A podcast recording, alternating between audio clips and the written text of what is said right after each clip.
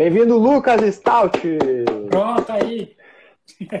boa tarde, boa tarde, boa noite aí, não sei, não, não tô ligado, não tô meio fora do fuso horário aí de vocês, se, sei se é boa tarde, se é boa noite, então vai os dois. Seis horas. Aí, ou se, né, daqui a pouco nem almoçaram ainda, às vezes, né, pode ser, ainda é bom dia, né? É verdade. Bom, satisfação te receber aqui, Lucas, no nosso podcast. A gente até estava brincando antes de entrar aqui que a gente está acumulando zagueiros aqui no nosso podcast. Acho que a gente vai abrir um, uma fábrica de zagueiros. Uma escola só de zaga. então, são retranqueiro, hein? É. Não dá para reclamar do, do Celso Rotti, hein? É, nós, nós, somos mais retranqueiros que o Celso Rotti, exatamente. Vou, vou criar um meme e vou escrever isso lá no nosso Instagram. Pronto. Já está conectado no YouTube. É, estamos no Instagram e no YouTube simultaneamente para todo o planeta Terra. Então, é vamos lá. Caro. E esse é o jogador caro. É é... Já estão comentando aí. Isso aí, esses, esses aí é um fã clube aí, acho que de uns alunos aí que viram no Instagram e estão entrando aí. Divulguei para uma galera lá. Tem que prestigiar, prestigiar o SOR. No Rio Grande do Sul a gente fala SOR. Ô SOR! Ô SOR! Só tem. Não, e, esse aí, e esse aí é jogador de qualidade, hein? K9. É. Ah. Então, aí, é. Qualidade. Fazedor de gols. Isso aí. Mas, né, né, vocês falaram ali, prazer estar com vocês, né? Satisfação, o Rafa já conhecia. Né, já tivemos outras oportunidades para conversar. Tenho acompanhado aí o canal de vocês aí sempre, né? Falar de, de futebol é, é muito bacana. Então, prazer, satisfação é toda minha de estar aí com vocês. Também mesmo. Muito obrigado por aceitar o convite do nosso amigo e sócio Rafael. Né? Uhum. Para mais uma conversa de bar, uma conversa à toa sobre futebol. É isso aí. Interessante também para saber mais. Não é verdade? Não, e, e eu ia brincar, eu sempre falo, né, com os nossos convidados, que eu faço aquela história do, do Faustão, né? Agora com vocês, o filho do seu Gerson.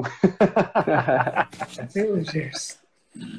É, tu já me, tu já me aprontou uma, uma dessa do Faustão, né? Pois é, conta já, aí, Lucas. Meio, conta aí para quem não sabe da história. Né? Pô, o Rafa me chamou um dia lá, combinamos para falar de falar de bola, né? Falar de futebol e tudo mais. E aí fomos lá na, no campus 1 lá da Universidade de Fevale conversar um pouquinho no campo. Aí no final ele, não, quero te mostrar um negócio aqui no computador, bota o fone. Aí botei, ele aprontou essa peça aí, mensagem legal da família, assim, bem, bem parecida a vinheta, que era até a vinheta, acho que tinha, né, Rafa? Do, do, do Faustão. E, e aí as mensagens bem legais da família e tudo mais. Então foi, foi uma homenagem bacana, é um momento que eu tenho guardado ali no, no, no, YouTube, ali, os vídeos também, o pessoal me mandou depois, show de bola.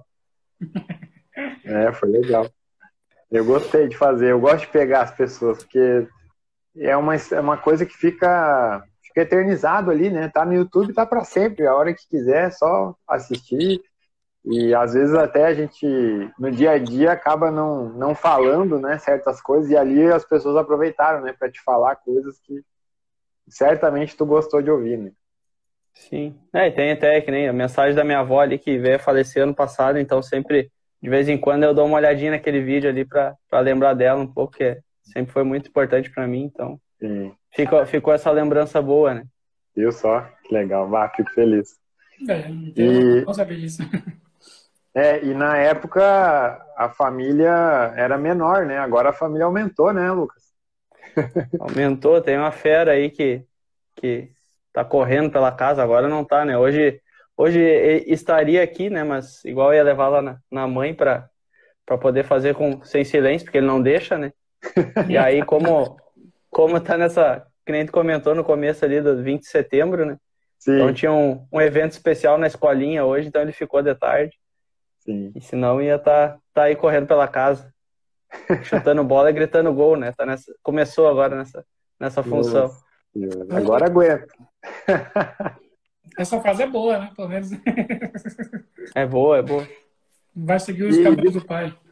Isso é, eu ia dizer, porque nessa, nessa idade aí, tu também já estava correndo rua e gritando gol, né? Conta um pouco aí da tua infância. Foi aí, foi aí próximo da, da Fevale, né? Se eu não estou enganado. Isso, é, morava bem do ladinho aqui, né? Da, na descida. Ali da, quem conhece, então ali o Campus 1 tem uma descidinha ali do bairro do lado, né? E cresci ali, né? Já, já correndo atrás da bola e, e aí já ainda moro perto, né? Agora é a vez dele aí. É um pouquinho diferente as épocas e, e as é. condições, né? Em relação ao que, que a gente vivia correndo na rua hoje. Né? Ele tem um ano e oito ainda, né? Não dá para fazer esse, esse mesmo caminho ainda, né? Mas Sim. aqui, por exemplo, onde eu moro, era um, era um terreno baldio quando era criança. A gente tinha um campinho aqui também, descendo a, descendo a lomba ali. A gente fez um campinho, hoje tem condomínio, né? Tá terreno, os terrenos baldios são cada vez menos. E é. jogar na rua, dependendo, né? Hoje a gente vive um momento aí não tão né, de segurança e tudo mais, mas incentivar, levar para o caminho do, do esporte, né? Sempre é algo que, se não for um atleta, né, vai aprender muitas coisas boas, valores, enfim, né? O esporte tem esse, se bem orientado, se bem guiado, tem essa é uma ferramenta aí de, de construção social muito muito boa, né? Sim, isso é verdade. Forma, além de atletas, forma cidadãos, né? Tá aí o exemplo, Lucas aí, ó. Formado, né, Lucas? Formado em educação física, né? Isso. Uhum. Formado já tem dois anos, né? Trabalho hoje né, na, na escola de aplicação ali da, da Universidade Fevale. Trabalho diretamente com o ensino médio, então, né, tentando uh, utilizar, né, mostrar as questões do, do esporte para eles, né, como o bem-estar, né, questões de saúde e também as, as implicações aí na sociedade, né, como ferramenta de inclusão.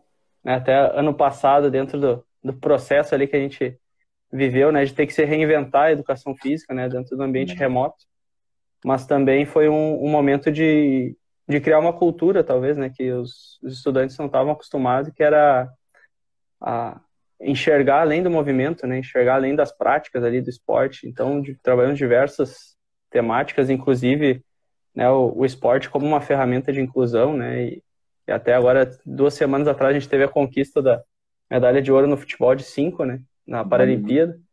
E o Rafael Astrada, que comentou ali os jogos finais, né? Da, que é o treinador da HFU, que ele participou, também falou. Né, o Ricardinho não, não, não, não conseguiu participar, era um outro que, a gente, que eu fiz contato com ele, assim. Então, mostrar né, as possibilidades, né, os caminhos que o, que o esporte tem e além do mais outras, né, que projetos que uh, às vezes formaram atletas, né, outros formaram médicos, é, advogados, professores, enfim, diversos outros campos da, da sociedade aí através de projetos esportivos, né? Então esse esporte tem esse poder aí e bem bem trabalhadinho, bem bem guiado aí, pode fazer a diferença.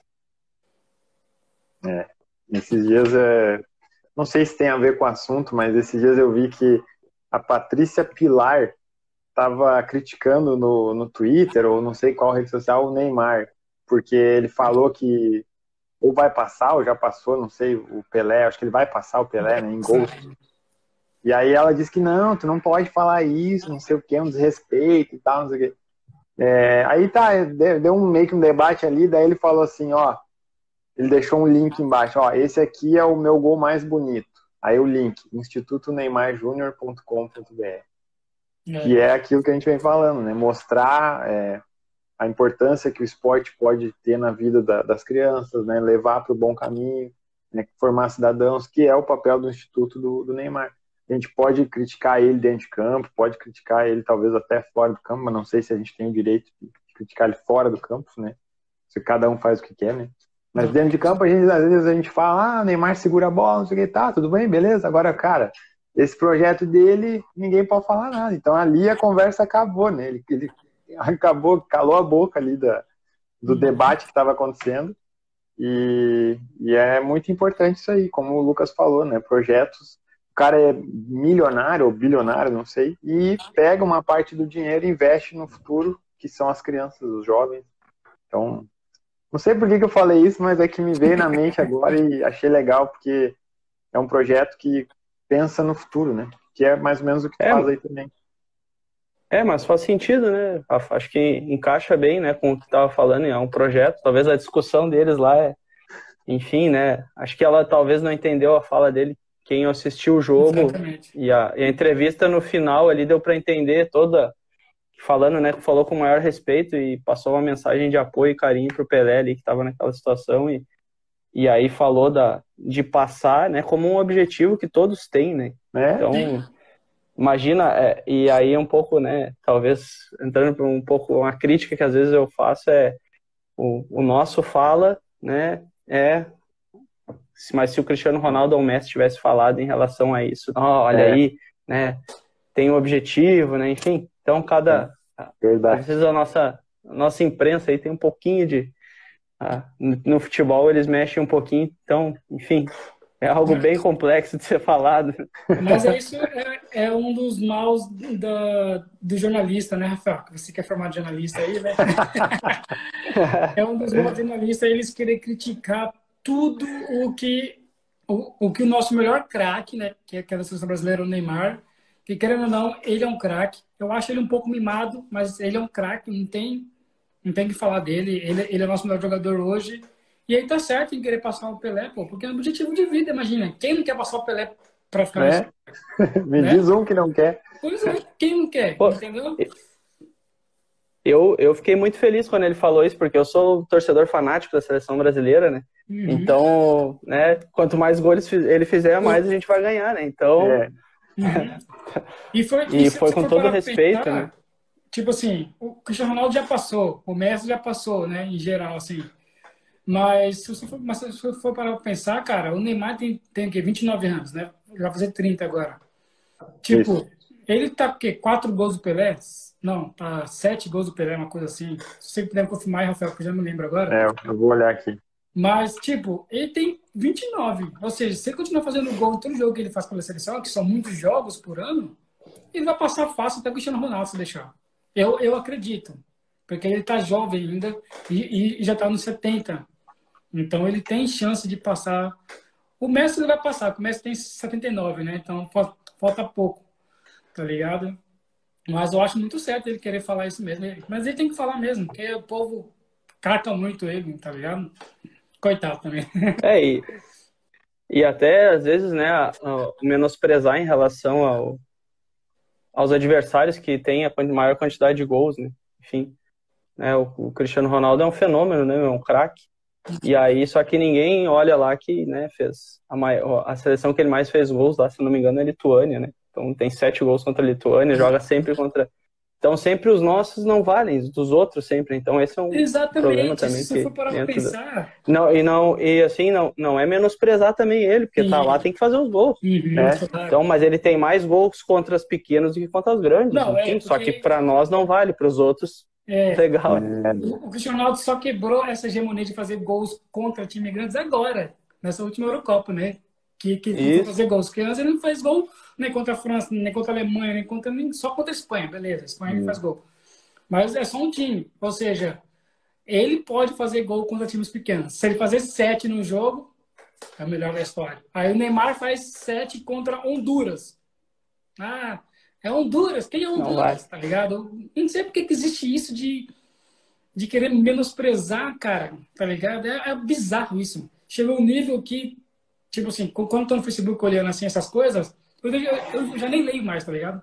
Porque, mano, tá, tá ridículo já, tá ligado? O Messi foi pra Paris e só foi olhar a Torre Eiffel. O Cristiano Ronaldo fez três gols em dois jogos. Porra, a diferença, cara. Não é questão disso. Tá ligado? O, o Messi não, entrou faltando 15 minutos no primeiro jogo. E agora foi um jogo muito o... difícil. Tá e o, o, quando o Messi foi agora, já, o pessoal já começou a enxergar o não, mas o campeonato francês é muito bom, muito forte. Quando o nosso foi para lá, já não valia, porque era mercenário. é, então é sempre essas coisas eu condeno um pouquinho assim, né? Eu acho que, enfim, para uns vale, para outros não. Né? Mas eu não sei se você... Cara, é, a gente tem que desfrutar as, as peças que tem aí, esses craques, porque tá cada vez mais raro, né? É verdade. Então ficar essas coisas de comparação e tudo mais. Né? A gente sempre fala assim, ah, nos anos. O, o, o campeonato francês melhorou muito nos últimos anos. Se você for para pensar entre, tipo assim, não então em mata-mata, mas em fase de grupo de Champions, eles estão indo bem.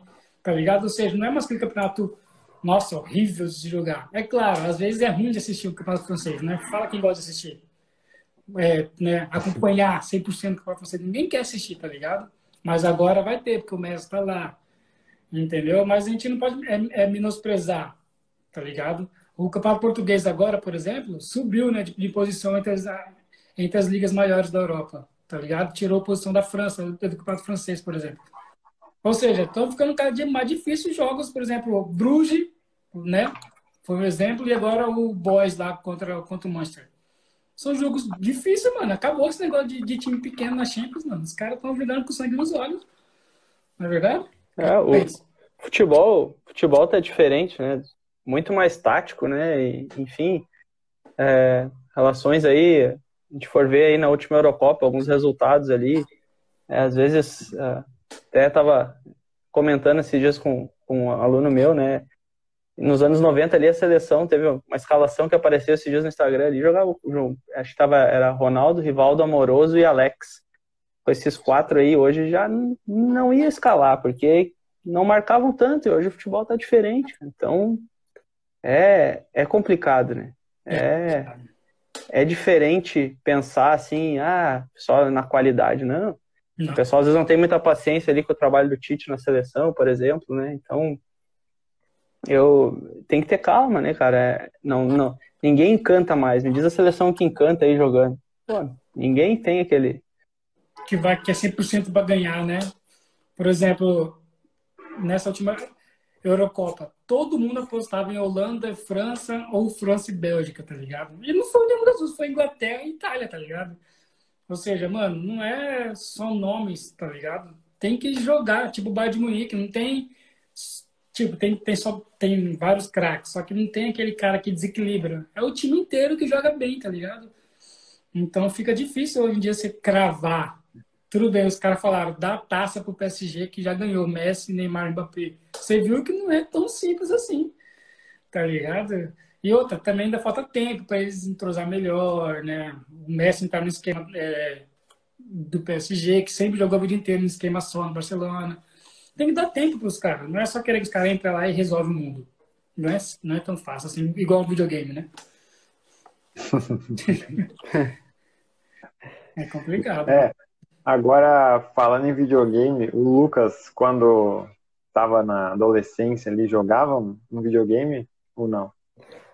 Muito pouco, muito é. pouco, assim, não, não tinha, eu não tinha em casa, então às vezes quando ia na casa de um outro colega, eu, eu jogava, mas assim, né, como não era muito bom, né, daí eu já não, já não me metia muito, deixava para eles, assim, né, Sim. E aí sim, depois que eu fui, quando o tempo que eu joguei lá no Uruguai, daí tava sozinho sempre, né? Então jogava seguido, né? Caramba. Às vezes juntava um outro conhecido, um outro brasileiro lá, ia lá em casa, a gente jogava, enfim, mas mais esse período aí, não era muito do videogame. Eu sou ao contrário, eu sou bom no videogame ruim na vida real, tá ligado? mas é, você falou agora que você jogou lá no Uruguai. Conta pra nós como que é, cara, gente jogar no Uruguai no Brasil, cara, porque é meio estranho, né? Você falar, vou jogar no Uruguai. Geralmente, os uruguaios se jogam em, em, outros lugares, que nem para Europa, né, tal, etc. Mas jogar no Uruguai, cara, que doideira. Como que é o campeonato uruguaio? Uh, tu é de São Paulo, né? Sim. É São Paulo, né? Porque eu vi que lá no, depois estava com a camiseta do São Paulo. Né? Então, uh, o Rafa é muito parecido com o nosso futebol aqui no Rio Grande do Sul. Né? É bem, bem, é bem próximo. Então, essa não, não digo aventura, mas essa oportunidade foi logo depois da, da Copa de 2010. Então eu tinha jogado o Campeonato Gaúcho aqui na, pela, pela Ubra. E o, e o pessoal uh, surgiu lá um contato e tal, eu fui para lá pro River. E o campeonato, o River é um time assim na, na sua tradição de, de jogar mais, né, de, de ter essa toque de bola, né, o nosso treinador né, jogava com três atacantes, tinha mais essa então tinha, já tinha outros brasileiros lá, o Gabriel Marques, que hoje está no, no Barcelona de Guayaquil, ao Paulo Vinícius também, o Paulo está no, no Apoel, teve uhum. muito tempo lá na, na Hungria, né, se naturalizou húngaro, jogou pela seleção. Uh, o Chiquinho, que era lateral esquerdo do Inter, também foi, a gente chegou meio que junto, tinha colombianos também, que já estava mais tempo. Então era um time que tinha mais essa, essa tradição de, de, de mais jogo, né? não era tão tinha essa questão do, do Uruguai, mas tentava jogar bastante. Até o, o hino, né, falava em relação de, de sempre uh, toque curto no pé, né, assim, no, uhum. da, da tradição do. E aí depois eu tive, né, a oportunidade de ir para o Rampla Juniors, que daí sim é um time mais uh, um time de, do, de bairro, né, que nem na Argentina no Uruguai eles falam, né. Então tinha o clássico lá contra o Cerro também, que era do bairro, então já era mais pegado, assim, já era uma outra tradição, então tinha essa adaptação, mas como era próximo aqui ao, ao ao nosso futebol, então não, não, não tive tantos problemas, né? Assim, de, de me adaptar a jogar. Mas é um país que evoluiu muito, né? E cada vez mais a gente vê jovens uh, surgindo indo para a Europa. Então, o que fez com que os clubes também ganhassem mais dinheiro, conseguissem se estruturar, né? Vem, uh, vem buscando crescer dentro das suas, das suas, das suas possibilidades, né? Então, Uh, por exemplo, né, o River na Libertadores de 2016 ou 15, agora não tenho bem lembrado, eles eram do grupo do Palmeiras. Eles tinham um jogo contra o Rosário Central lá na, em Rosário. E o Carrasco era o treinador, disse: Não, vamos, vamos de ônibus, né? Vamos aproveitar e de ônibus, que é tranquilo, vamos com tempo, né? A gente para numa, na, na fronteira ali, dorme no hotel, treina, descansa. Acho que o River já tava, não tinha mais chance de classificação e eles economizaram uma baita grana, né? Então, e essa grana foi toda investida no centro de treinamento. Então, é, é, é algo que faz toda a diferença, né? Uhum. Então, para eles lá, essa a formação. Então, eles vêm trabalhando muito forte nisso. É, o próprio Tabares, né, quando assumiu a seleção lá em 2007, depois 2006 ainda, acho que depois que eles não não classificaram para a Copa, da Alemanha, ele vem com um processo, né? Lá eles falam, ah, o processo do Tabares, o processo. Então é, é um trabalho de longo prazo. Claro, país menor, né? Mais fácil de, de menos difícil de conseguir algumas coisas, né? Mas é, eles vêm, eles aprenderam que questão do profissionalismo também. Então eles vêm formando, né? Então estou numa entre safra agora, talvez vão ter um pouquinho de dificuldade com a saída do Soares do Cavani mais para frente, né? Godin também, Cáceres, que era uma geração 87 ali, que fez que, que fez muita diferença. Então, mas é muito muito bom lá, muito massa. Foi uma baita experiência, foram dois anos assim que contribuíram muito para para minha vida assim como uhum. pessoal, né, profissional também. Então foi uma baita uma baita vivência. Se for para pensar. Um salve, um salve pra galera ali, pros meus alunos ali que estão pedindo ali. É, né? cara, tipo, Guilherme, Guilherme pediu ali. Ah, salve pra eles. Pô, o pessoal te ama, cara. Os caras falaram, nós te amamos. Pô, você é um professor bom, hein, cara? Parabéns. É, esse, esse jogo que tu comentou, Lucas, eles foram então para São Paulo enfrentar o Palmeiras, é isso? Não, eles foram para Rosário. Era contra o Rosário ah. Central. Eles estavam no grupo do Palmeiras, era Palmeiras, River, Rosário e agora eu não me lembro outro. Acho que era o Sporting Cristal, talvez. Não tenho certeza. Uhum. Mas é, o Nacional eles... do Uruguai, River Plate, Palmeiras e Rosário Central. Isso. Nacional, eles pegaram o jogo do Nacional. Então eles aproveitaram e foram para Rosário, né, de ônibus, que não é uma distância muito longa. E, e para nós aqui, imagina um jogo de Libertadores, um, um time, né, de, não, não é da nossa cultura, né? É bem diferente. Uhum. Então tem essa, essa questão também, imagina, né? Foi, é um campeonato de primeira divisão, né? Tive a oportunidade de participar ali da, da Copa Sul-Americana também. E, e aqui tu vê assim, a primeira divisão é, é um outro nível, né? A gente veio no início de 2011 fazer uma, um período da pré-temporada aqui, a gente foi uns dias no, em Natal lá e fez um, um jogo contra a ABC de Natal. Até teve o jogo da entrega das faixas, eles tinham sido campeão da Série C. Foi uma festa bem, bem legal. Fazer o jogo também com o Atlético Mineiro. Né? Treinou uns dias no CT do Galo lá e bah, é outra realidade, né? Bem diferente. Então, é, mas e, e, aí entra essa questão do futebol sul-americano, né? Que agora até o pessoal tá, tá meio preocupado assim, tá, em relação ao fair play financeiro. Né? Então a diferença é muito grande do Brasil, primeira divisão do Brasil para os outros países. É, a, a, a, primeira divisão do Brasil é que paga mais da América do Sul inteira, né? Então todo mundo quer, quer vir para cá, né? É incrível isso, né? Vamos saber que é potência na América do Sul, sul-americana é o Brasil, pelo menos. Pelo menos isso, né? É, é, e é, e é engraçado que a estrutura né, do, do futebol sul-americano, tirando o Brasil, né, ela é um pouco abaixo, vamos dizer, né? não, talvez a Argentina não é tanto, mas os outros sim, né, são muito abaixo. Uhum. E, e, é engraçado porque agora, daqui nove anos, né, vai fazer 100 anos que o Uruguai sediou a primeira Copa, foi campeão, depois já tinha sido bicampeão olímpico em 22 e 26, uhum. né? E depois em 50 ganhou a Copa de novo. Então uhum. parece assim que o Uruguai ficou, né? Para trás, ficou naquele tempo, né? Pois é, Futebol, cara. Futebolisticamente falando, né? Uhum. Chega e... a ser bizarro você saber que, que naquela época, que quando eles ganharam é, do Brasil, o povo falava, ah, perdeu para o Uruguai, mas, cara, o Uruguai vem vindo de anos atrás. É. Ganhando tudo, tá ligado? E é bizarro. Sim, a, surpresa, a surpresa seria o Brasil ganhar. Né? É, exatamente. A surpresa era o Brasil ganhar. Só que tava aquela coisa Maracanã lotado, né? Blá, blá, blá, blá, e pronto. Né? Foi o que aconteceu. Mas é bizarro que o Uruguai realmente Sim. era para ser mais um, uma das maiores também da América do Sul, né? É. E, e que coincidência, né? Nós falando em Uruguai e o Guilherme Aboal está nos assistindo aí. Ele que é um uruguaio de coração, né? Nasceu no Brasil, mas era divisa ali, então ele é uruguai. Então tá nos assistindo aí bem na hora que a gente tá falando do Uruguai. Mas fala aí, Lucas, tu ia comentar agora alguma coisa. O Gui, o Gui é mais uruguai que o brasileiro. Né? É. mas, não, até em relação a isso, né? Acho que o Uruguai passou um período que parou no tempo, né? Que não evoluiu o futebol, né?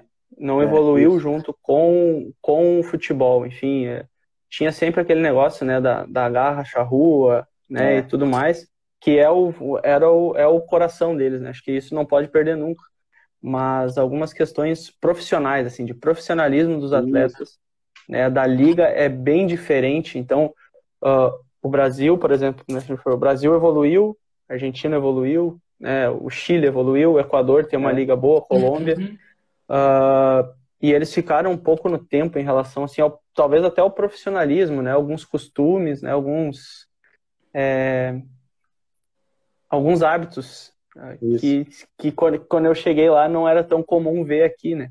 Então de para atleta né? Então talvez eles e, as, e depois que o Tabares chegou já mudou né? Deu a, o, o câmbio de chip que nem eles falam né? A troca. Ah.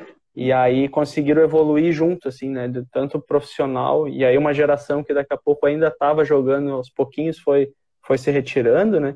E aí essa geração nova, com essa nova mentalidade, foi surgindo e está empurrando o futebol junto. Então, eles vêm, vêm evoluindo, vão, talvez leve um pouquinho de tempo, mas já vem tendo aí nas últimas Copas resultados pro, pro tamanho do país deles, né? Uhum. Fantásticos. E é incrível que o Uruguai é, nesses últimos anos, nesses últimos 10, 12 anos por aí, teve muitos jogadores bons, tá ligado? Tipo que, aliás, já tinha antes também, né, jogadores bons na década de 2000, de 90, só que agora, na década de 2010 para cá, muitos jogadores bons, tá ligado? Muitos jogadores assudos. E mais é, tipo assim, é como se fosse na geração errada, tá ligado? Que veio, pegou o Brasil também, tem jogadores bons, né? Espanha, Itália, agora Portugal. Aí ficou difícil, né? Para os uruguais, né, mano? Apesar de ter Cavani e Luiz Soares na frente, mas né, pegou uns anos é difíceis aí, né? É, 2010 eles foram quarto lugar, né? Antes o Lucas tinha comentado, né? Da Copa de 2010, é. que depois tu foi para o Uruguai, né? E eles tinham recém Isso. sido quarto colocado na Copa de 2010, que foi o melhor resultado depois de 50. Nunca é, mais eles deu... tão bem. É, acho que em 70, talvez, Rafa, eles foram a semifinal, que eles ah, perderam pro é. Brasil, né? E aí, e aí eles tinham, teve muito, e justamente isso aí, quando eu fui para lá, era aquele, aquele discurso, né, uma oportunidade de estar na vitrine, o Uruguai agora virou vitrine, né, uhum. tá, tá de novo em evidência no futebol mundial. Então, muito, né, os resultados da seleção uh, contribuem, né, para o país estar tá em, tá em vista, né, teve, na época tinha o programa aquele, o Expresso da Bola, né, e ah, aí o, o Pô, agora me esqueci o nome Décio. do. Décio, do... Décio Lopes. Isso, Lopes. Décio Lopes, acho. Errei Décio Lopes. Aí, esse tempo até falei com ele, porque eu tava procurando no YouTube lá, que, que ele foi lá no River lá falar com, com a galera, né, do, do Brasil.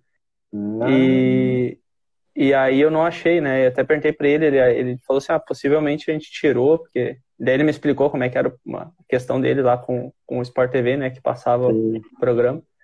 E, e aí foi, né? Então imagina, ele foi para lá, fez um, ele fez três programas, se eu não me engano, um sobre a questão cultural do Uruguai, um sobre a relação do Uruguai na Copa ali, e um sobre os brasileiros que estavam lá. Né?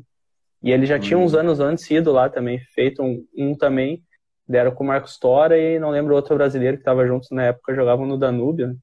Sim. Então ele tinha essa, esse costume, né? Era um programa bem legal da época que tinha. É. Eu ele viajava o mundo, né? Consegui conversar com ele pelo Twitter uma vez, fiquei todo feliz, porque é, realmente esse programa era top. O jeito que ele fala também é um repórter referência para mim. É, só confirmando aí o o Lucas PVC trouxe a informação aí. O Lucas é um PVC aí, ó. É, em, 70, em 70 o Uruguai foi quarto colocado também, então em 2010 apenas repetiu né, essa campanha de 70 aí. Então, é isso aí, o Uruguai tá aos trancos e barrancos tentando fazer um futebol assim como fazia no início, lá nos anos 20, 30. Lá. Ah, e eu ia comentar também aquele jogo que eles foram de ônibus até Rosário, né? Isso? Isso. Isso. Eu queria, eu queria trazer o placar aqui, né? Porque ir de ônibus e ganhar ia ser DVD. Então não ganharam. Não, levaram 4x1 do Rosário. 4x1. 4x1 foi, foi 15 ou 16, Rafa? Sei. Foi 15, né? E aí depois é... o Rosário até ganhou do Grêmio, acho que na outra fase, uma coisa assim, que era um timaço do Rosário. 9 de março de 2016. É. Tinha um baita é. time, mas foi ganharam do Grêmio. Sim, 3x0. 3x0 na, na Argentina? Não, agora fiquei na dúvida. Acho que sim, né? É, ganharam aqui 1x0 e depois 3x0 lá. Isso, né? Esse é um baita time, né? É, como é que era o nome? Marco Ruben? Marco Ruben, Cudeiro, o... treinador, o Montoya, que depois veio pro Grêmio. Caramba. O Ferreira também tava. Ferreira, tinha um meia que depois teve, teve destaque na Europa ali. Lo Celso. Lo Celso. Lo Celso, é. Isso. Esse mesmo. Né, esse time fez, fez um estrago aquele ano, né? Só que aí, no fim, perdeu pro, pro campeão, né? Nas quartas de final, o Atlético Nacional. Ah, é verdade. Jogasse lá na Colômbia, o Atlético fez o gol no finalzinho. Né? Deu uma confusão ainda. Caraca, é verdade, o cara lembra mesmo. Viu? É, é o Lucas PVC, pode entrar pra equipe aí, ó. Aqui todo mundo é PVC. Não, não vai, eu. Futebol é, era, é, assim, lembro de bastante coisa, né? Uhum. Sim. Tá, ó, lembraram de mais um ali, ó. Musto. Musto. Ah, o Musto era desse time aí também. Não, o Grêmio naquela época queria trazer o Musto, né? Também. É, eu lembro. Ó, e antes a Aí gente acabou... pro Inter não ajudou muito, né? Não, não, não ajudou em nada. Eu antes ficou faltando aqui, é, o Neymar tem 69 gols e o Pelé 77. Então faltam 8 gols para empatar, 9 para uhum. passar. Mas ele vai fazer mais. Com um Berrio ainda. ah, sim. É verdade. Que era do Atlético Nacional, né? Depois veio pro uhum. Flamengo e tal. Tá, eu quero te perguntar, ainda da infância, se tu lembra alguma coisa da Copa de 94. Ah, eu lembro, lembro dos jogos, assim, alguns momentos marcantes, né? Que foi quando eu, realmente, né? Foi o start ali, né? Da, uhum. de, de acompanhar, né? Assim, tem, tem momentos da vida que parece que a vida começou ali, né? Antes disso eu não lembro de muita coisa. Mas a partir dali, né? Tenho ótimas lembranças, né? E, e,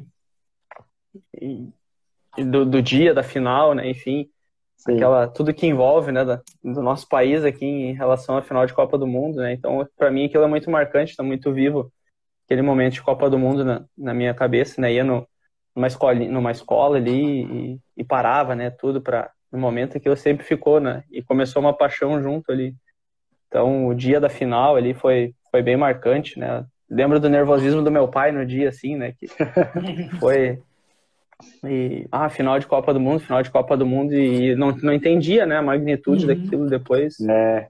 Ter vivido e, e ir depois pra rua comemorar, então tem essas, essas lembranças aí na, já tô cabeça. Cara, é incrível, porque em 94 eu tinha 5 anos, eu ia fazer 6 anos, né, que eu sou de 88, e eu tenho vagas lembranças que realmente dali também foi o, o start para mim gostar de futebol. Todo mundo falava Romário, Romário, as ruas pintadas, o povo assistindo freneticamente os jogos, tá uhum. ligado? Eu tenho essa memória, entendeu? Eu tinha aqui cinco anos ainda, mas eu tenho essa memória, claramente. Uhum. E a memória é boa, porque a gente, pô, pelo menos a gente tem uma memória de onde mais ou menos começou, né? A paixão do futebol. É.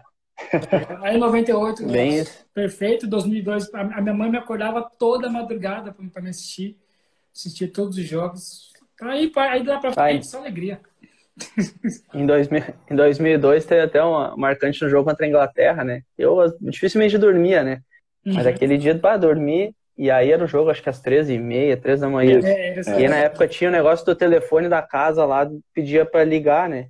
Acho que pra operadora ah, lá que ah, cuidava. Sim. Tinha um negócio assim. E eu sim. lembro que. eu lembro que meu pai, quando veio meu pai me chamou, e eu acordei meio assim, atucanado, né? E aí ele. Não, o jogo já começou, porque ele tocou o telefone, só que tocou atrasado. Ele já Ai. tinha uns 20 minutos, mais ou menos. Bem na hora que eu acordei, assim, que eu sentei, deu o gol da Inglaterra. Eu já estava bravo que, não, que, que, tinha o ritual aquele, né, do, do hino e tudo mais. E aí já deu o gol da Inglaterra, já fiquei bravo. Mas depois deu tudo certo.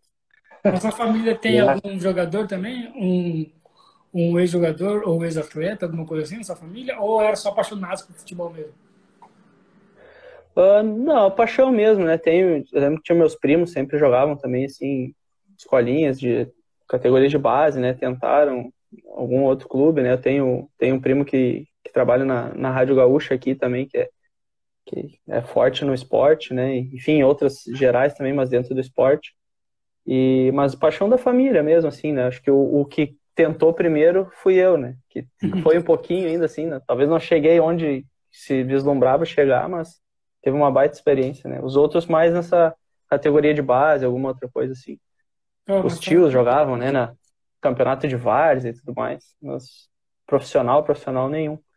Mas só de jogar como, como profissional, assim, times do Uruguai, do Brasil, mano, já é uma vitória, mano, porque o meu sonho é pelo menos jogar, nem que fosse terceiro reserva, tá ligado? Eu tenho, às vezes eu fico pensando, sabe que tem algum universo paralelo por aí que eu sou jogador de futebol, cara? Pelo menos pra deixar um pouquinho feliz.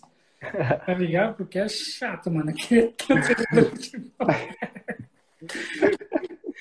Mas é, você falou que você, é, que você não jogou tanto assim, né? Então você já pendurou chuteiras mesmo? Ou, ou, ou, ou ainda tem gás ainda para querer jogar um futebol? Não, não, eu já eu parei em 2014, né? 2014 uhum. foi o último campeonato que eu joguei. Eu joguei o campeonato catarinense. E aí depois não, não deu algumas. Enfim, a vida, né? E o, o esporte, o futebol tem das suas. E algumas questões não se encaixaram. Eu fui vendo que talvez uh, no caminho que estava ali, não, não pensando no futuro, né? Não ia ser o que eu tinha sempre me preparado. Então já pensei, não, acho que uh, foi legal, né? Uh, tive várias oportunidades, aprendi muito uh, conseguir encaixar dentro do futebol o estudo, né? Que, uhum. que aqui na, na Universidade Fevale uh, tinha bolsa atleta, então a gente tinha uma equipe muito boa ali, né? Então dentro do futebol também consegui uh, retomar os estudos, né? E, e aí me formar. Então parou ali em 2014, logo depois ainda que tem, foi no meio do ano, no final veio algumas propostas assim, Campeonato Carioca, lembro que veio o Campeonato Catarinense de novo, o Campeonato Gaúcho, mas Paranaense também, mas eu disse não é deu aqui, né? Acho que já, já mudei a, a rota e, e, e ficou. Mas essas lembranças ficam, né? Às vezes brinco com o Rafa, né? Jogador ruim tem, tem memória boa, né? Então, então fica as lembranças para contar a história, para conversar sobre, né? Poder passar, às vezes, alguma mensagem para a galera que está tentando, né? E, enfim, mas já, já passou essa, essa vontade. Só o amador mesmo que, que de vez em quando sai agora, desde que teve a pandemia, não, não saiu nada. É. Mas sempre, sempre que tinha, eu participava aí nos campeonatos pelo, pelo estado. Pô, jogador ruim tem boa memória, foi boa, hein? É, Vampeta, essa frase é forte. Vampeta. Por que será que eu lembro de tudo, né? Por que será? Fico pensando. É, vem, cara. é, mó pé de Não, cara. Mas, ó, Faltou, faltou só eu dizer ali que eu também lembro da Copa de 94. E, e, lembro que o meu pai tinha um Fiat 147 que a gente entrou no carro, eu, ele e a mãe, e fomos lá na, nas ruas lotadas de igrejinha. E lembro eu no carro vendo assim um monte de carro, a gente mal andava, era acelerava, parava, acelerava, parava. E buzinasse, grita, e muita gente na rua, bandeira e tal. Lembro de tudo isso e realmente foi ali que também começou a minha paixão pelo futebol. E, e às vezes eu paro e reflito, né? teu, teu pai ali, tu falou, né, Lucas? É, que ele entendia, né, o que estava acontecendo. E eu também refleti sobre isso. Meu pai estava há 24 anos esperando o Brasil ser campeão. Em 70 ele tinha dois anos, nem, então ele nem viu. Então era, foi a primeira vez que ele viu o Brasil campeão. Imagina, com 26 anos de idade. E agora, nós três aqui e toda a nação brasileira, estamos passando por coisa parecida. Aquela vez foi 24, agora nós estamos fechando 20 anos. Então nós somos uma geração que uhum. agora nós estamos entendendo o que, que nossos pais passaram, né? A uhum. gente está 20 anos esperando o Brasil ser campeão. Agora a gente estava lembrando, né? 2002, com uma, uma saudade, chegou até a correr uma lágrima. Ah, 2002, no tempo que a gente uhum. ganhava a Copa. Como é que é, Lucas, para ti, que né, foi jogador profissional e tal? É, esse sentimento agora de 20 anos sem ganhar a Copa, já parou para refletir sobre isso? Teu pai passou 24 anos, agora tu já tá 20. Sabe, Rafa, é engraçado. Esses tempos eu conversei com ele sobre, sobre isso, porque ele nasceu em 61, né? Então, 62 ah. ele tinha um ano, 70 já era, já era maiorzinho, ele me contava as histórias como era em 70, às vezes olhava pela já, televisão do vizinho, que era cores, enfim. E, e ele depois passou, ele pegou ali, ele sempre conta, né? 74 lá, que que teve aquela troca, enfim, 78 o roubo, né, uhum. né que, que, dizem, né, da, é. meio, meio contraditório, né, em 82 e 86, aquele, aquele que eram as, as esperanças, né, e chegar uh, depois 94, né, que ele parece que tirou um, deu um alívio. Então, é, como um torcedor, acho que em primeiro lugar, assim, é, é angustiante, né, e apaixonado pelo futebol brasileiro, né, que é, que é uh, o nosso o maior evento do esporte, então não não ter essa conquista por tanto tempo, né, uhum. vai causando uma uma angústia assim, às vezes fica e, e, espera mais uma Copa, será que vai dar, será que vai dar, né? e, e, a gente desde 2002, talvez, acho que todas as Copas a gente teve esperança, a gente chegou com esperança, e aí do jeito que a gente cai, todas do jeito que a gente caiu ficou um, um espinho assim, né, Menos na, a 2018. Na, na garganta. 2018 eu não tive muita esperança, não. 2018, pra ser sincero. Não tive muita esperança na 2018, mas nas outras todas eu tive, sabe? Aquela, cara, agora vai. 2014 no Brasil, depois daquela pancada lá também. Daí eu falei, ah, acabou, já era. Sinceramente, eu nem Isso. sei, cara, quais são as suas perspectivas de Copa do Mundo com o Brasil, tá ligado? Porque, cara, nós tivemos vários jogadores maravilhosos, tá ligado? Esses negros maravilhosos, como diz aquele nada. cara, tantos jogadores bons, cara, aí, tipo, não vai pra frente tá ligado? Eu não tenho mais nem perspectiva mais, tá ligado? Pra 2022. Não sei. Só antes do, antes do Lucas responder, eu só quero dizer aqui que de todos esses 20 anos, a melhor posição foi em 2014. Caralho, foi a pior, pior eliminação da história. E foi a que melhor nós ficamos colocados em quarto lugar. Dá pra Paulo. Sendo o melhor do mundo ali por algumas temporadas. Mas era um time muito competitivo, né? Era um grupo muito forte. É um time bem armado. O Dunga foi contestado ali durante um período da preparação, mas ele criou um grupo muito forte, né? E aí talvez, uh, sei lá, depois alguma poderia ter levado algumas outras peças que iriam fazer diferença. Né? E aí em 14 e teve aquele aquele percalço ali que todo mundo tava uh, isso aí aconteceu. Esperançoso depois da esperançoso depois da da, da Copa das Confederações, né? Que a gente deu um baile na Espanha. Exatamente, verdade. E em 18, bah, em 18 eu vou te dizer que eu tava bem esperançoso, assim, né? Na, na manhã da, daquele da derrota para a Bélgica, de manhã jogou França e, e, Uruguai, né? E eu mandei uma mensagem para um, um amigo meu uruguai e falei assim: bah, na semifinal é, é nós e vocês, né? Sim, é. Daí ele até falou assim: bah, eu tô, não tô com muita esperança, mas eu acho que que o Brasil, e ele sempre, a gente conversava bastante, né? Ele sempre dizia, ó, oh, o Brasil é. Porque tava uh, taticamente muito bem organizado, né? Só que daí as peças ali não chegaram no, no melhor momento na Copa, né? Neymar vinha machucado, uhum. o Paulinho, que era uma peça importante, não, o, o, Renato Augusto também, que fazia uma função importante, chegou meio machucado. E a gente foi sem o, o Daniel Alves, que dava uma, uhum. Uma diferença técnica muito grande, né? E tática, assim. Sempre das minhas análises eu penso que jogou o Danilo e o Fagner ali, e os dois tinham muito costume de jogar pela beirada, né? E o Daniel Alves dava aquela entrada por dentro, dava aquela qualidade que o Paulinho também se soltava mais, uhum. deixava o lado mais pro William lá, né? Então, teve algumas peças, algumas coisas pontuais, assim, que, que fizeram a diferença. Enfim, o jogo contra. Não ter o Casimiro no jogo contra a Bélgica ali, os dois uhum. gols que eles fizeram. Uhum. E o caminhão de gol que a gente errou não era para ser, o futebol tem dessas. Né? É, é. incrível. Mas... Assim, cara, o Lukaku também, né? Tava endemoniado esse jogo, né? Carregando todo mundo nas costas. É.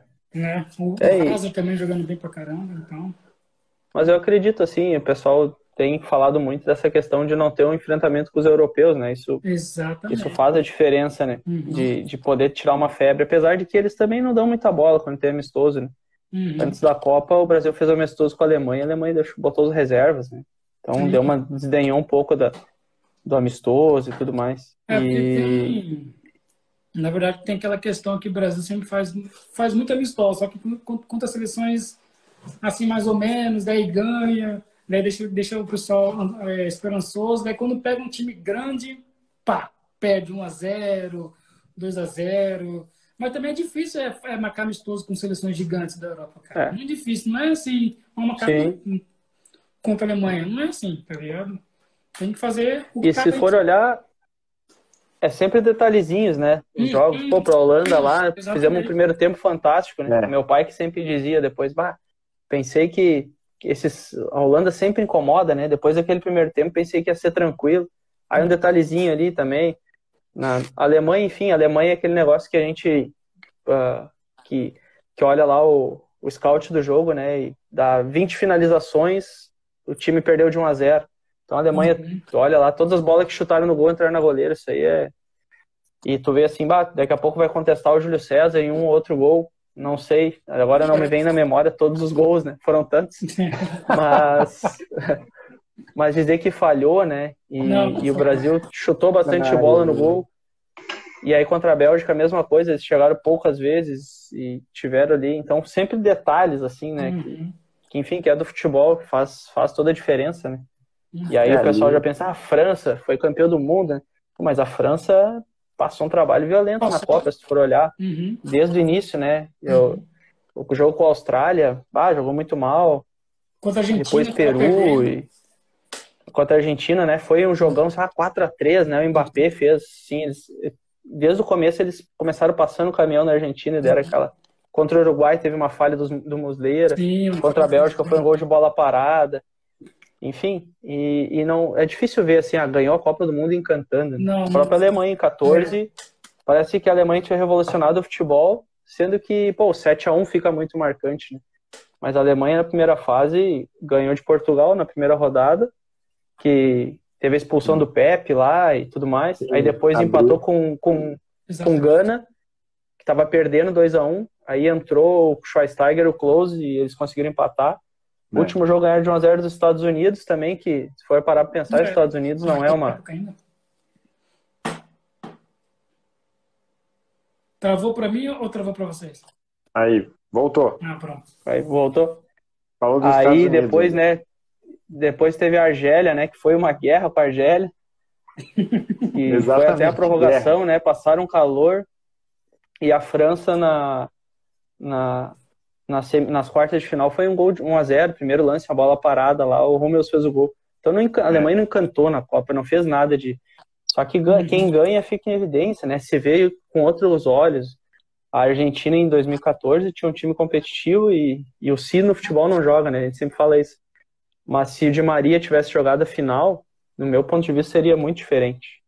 É, porque ele vinha fazendo uma baita Copa e na reta final da Champions de 14 o Cristiano Ronaldo estava meio baleado de lesão e ele foi muito importante na campanha final do Real Madrid ali. Naquele é. jogo com, com o Atlético de Madrid ali em uhum. Lisboa, ele no final do jogo ali, ele botou nas costas e vambora, sabe? Então o Di Maria fez muita falta para a Argentina naquele jogo. Então não dá para dizer assim, ah, porque os caras foram campeão do mundo revolucionário o futebol. Não é assim, né? Não, não foi. E, Contra a Argentina e é complicado.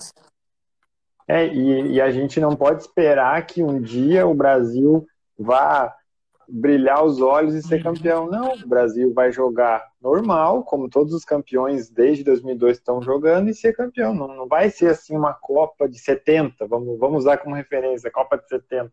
Uhum. Não vai ser, nós vamos ganhar uma Copa normal, 1 a 0 gol de bico, sabe? Então, não adianta a gente ficar esperando assim, ah, quando é que o Brasil vai brilhar os olhos? Não vai, eu só quero a taça, me traz a taça. Mas é o que é o que, que vale, né? Se for olhar assim na história 82, 86, que eram as é, todo mundo fala não ganhou, né? infelizmente. Exatamente. Então, é, é um processo complicado. O futebol mudou muito, que nem eu falei lá atrás no começo da conversa. Muita tática, muita fí muito físico, né? Então, Nossa, talvez a gente às vezes brinca, né? Uma quebra ali 2002, 2006, né? Essa, é. essa mudança ficou nítida, né? Sim. Porque o Brasil começou, por exemplo, com o quadrado mágico aquele, né? E, e aí lá no jogo contra a França, o Parreira já viu, não. Tirou o Adriano e botou o Juninho, né? Que era algo assim que, não, para dar uma ajeitada, porque viu que com os quatro não tava, não tava andando. O Brasil tava contra a Gana, pelo, por exemplo, é, ganhou 3 a 0 de Gana, show.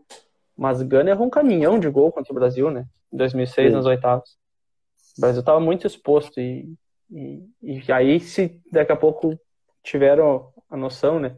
E aí ano passado quando a gente estava com aquele momento sem futebol ali que passava os, os antigos, os jogos antigos, né? Uhum. Aí tu vê a seleção de 94 jogar, era muito criticada na época, mas tu olha o Sim. comparado hoje, tá louco um timaço que os caras jogavam, que o Dunga jogava era brincadeira.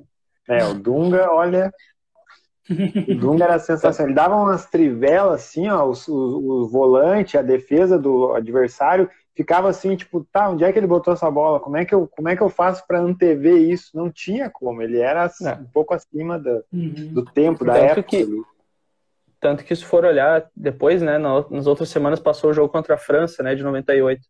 E aí, Sim. dentro das análises do pessoal dos comentários, a França anulou o Dunga, né? É. E anulou o Dunga, anulou o time do Brasil. Então, né, o César uhum. Sampaio era muito bom também, uhum. só que não tinha a mesma característica. Então, eles marcavam é. o Dunga, o Dunga começou a buscar a bola mais atrás na defesa. É. E aí não, não tinha aquela armação, a bola não chegava tão limpa pro Rivaldo, pro Ronaldo. É. Então, é. é, é, o que ganhou, mas era na época era criticado, né? Só que tu olha agora, tu enxerga o futebol nos tempos de hoje, os caras já faziam isso, né? Na, em 94. E aí, é, na época, vi... tomava pau, tudo que. Sim, eu vi o Dunga, ele fez um bate-papo com o Duda Garbi no canal do, do YouTube, e aí ele comentou, né, que era Dunga, Mauro Silva e Mazinho, meio que um trio de volantes, vamos dizer. Por quê? Porque aí segurava ali, não, não tinha como alguém atacar contra o Brasil, e aí tocava pro Zinho, e aí os jogos eram meio-dia, tipo, calor de 35, 36 graus, então o que, que acontece? Não é correrio, é segurar. Então o Zinho segurava a bola. E aí criticavam, ah, o enceradeira. Não, cara, tem que segurar. Imagina com aquele calor. É, então tem que analisar é. antes de falar, né? Uhum. Isso, e outra, outras análises que foram possíveis fazer, né? Uh, hoje em dia a gente fala, ah, porque nós não temos mais lateral direito, pô, nós não temos mais de tal função os nossos jogadores daqui a pouco jogam nas melhores ligas ou nos melhores clubes, né? O Cafu, uhum. se tu olha final de 94, o Cafu entra, bah, o Galvão malha o Cafu valendo, né? É, em 98, né, eu sempre, eu sempre lembro que o pessoal falava, ah, porque o Cafu tem dificuldade no cruzamento, porque isso, o Jorginho cruzava, sempre o que era para trás era melhor. Então, quando era o Jorginho, o pessoal, meu pai sempre falava, lembrava do Leandro, né, e, e, e assim vai. Então, sempre que sempre, sempre vai ter alguém para comparar. Daqui a pouco os caras ganham em 2020 é, ganha o ano que vem, e aí daqui a tanto tempo vão dizer assim, bah, mas o fulano não chega nem aos pés do Danilo. Só que o é. Danilo agora ninguém quer. Os caras criticam ele. Uhum. É um baita lateral, tem características diferentes.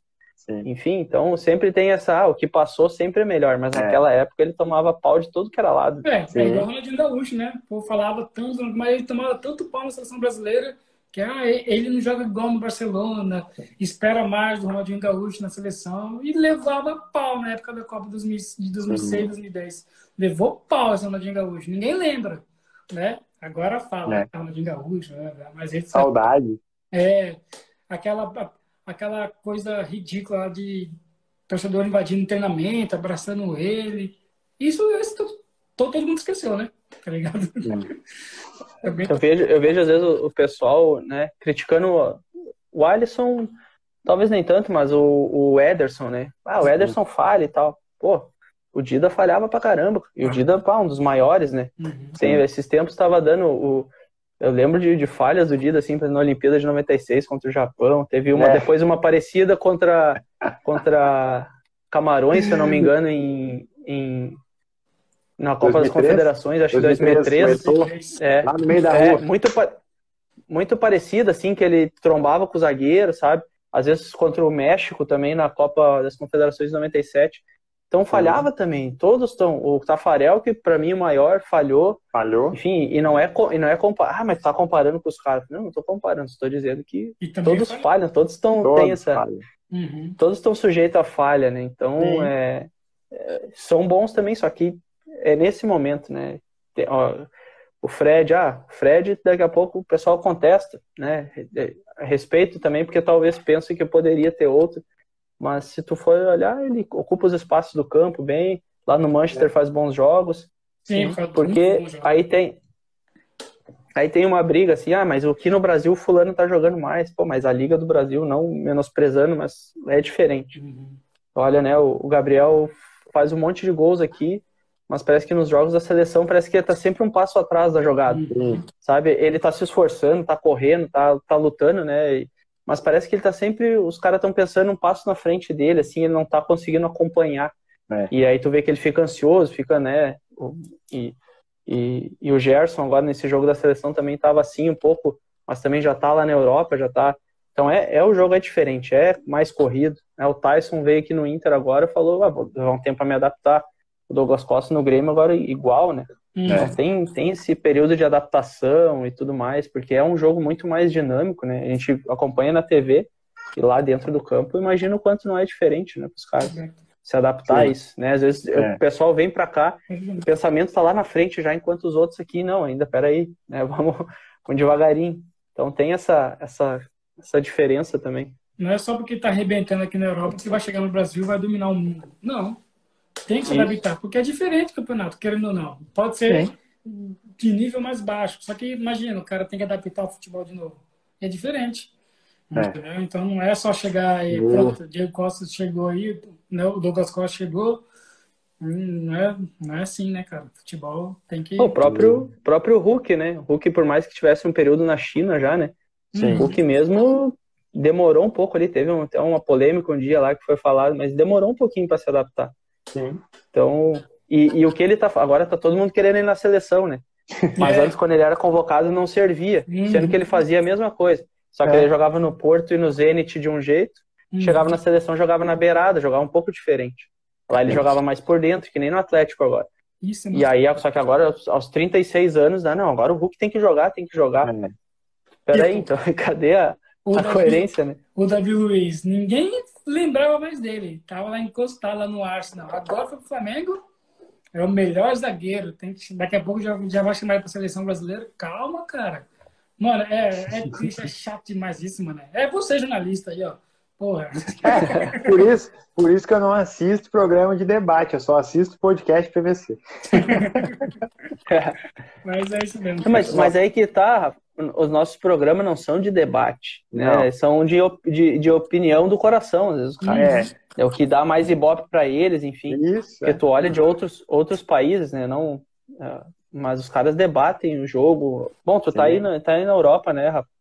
Sim, e aí eu acompanho números. às vezes algumas páginas no Instagram.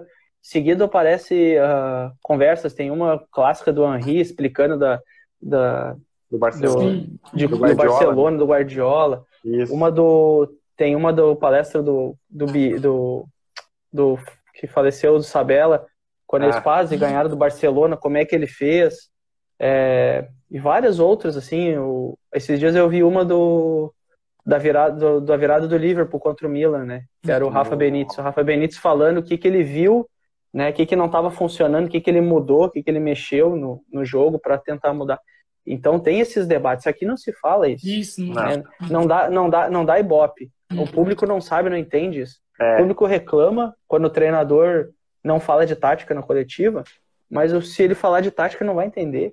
Hum, é então o que dá ibope, o que dá ibope é, é, é falar besteira, polemizar, uhum. de isso. comparar se esse, se, esse, se esse time é melhor que aquele. Então é isso. Que... É, pode ver, todos os programas atrás, fazem isso. Todos Esse, eles pegam assim, ah, o goleiro do Corinthians e o goleiro do Palmeiras. Ah, vamos escalar o melhor do clássico. Daí eles escalam os 11 melhor de cada melhor de cada posição e e assim, ó, eu trabalhei com jornalismo, então eu sei que realmente eles têm que vender, é o ganha-pão deles, então é, é, inevitável, eles vão falar sobre o que dá Ibope, e é isso, o que vende. Com tá? certeza, é isso é. aí.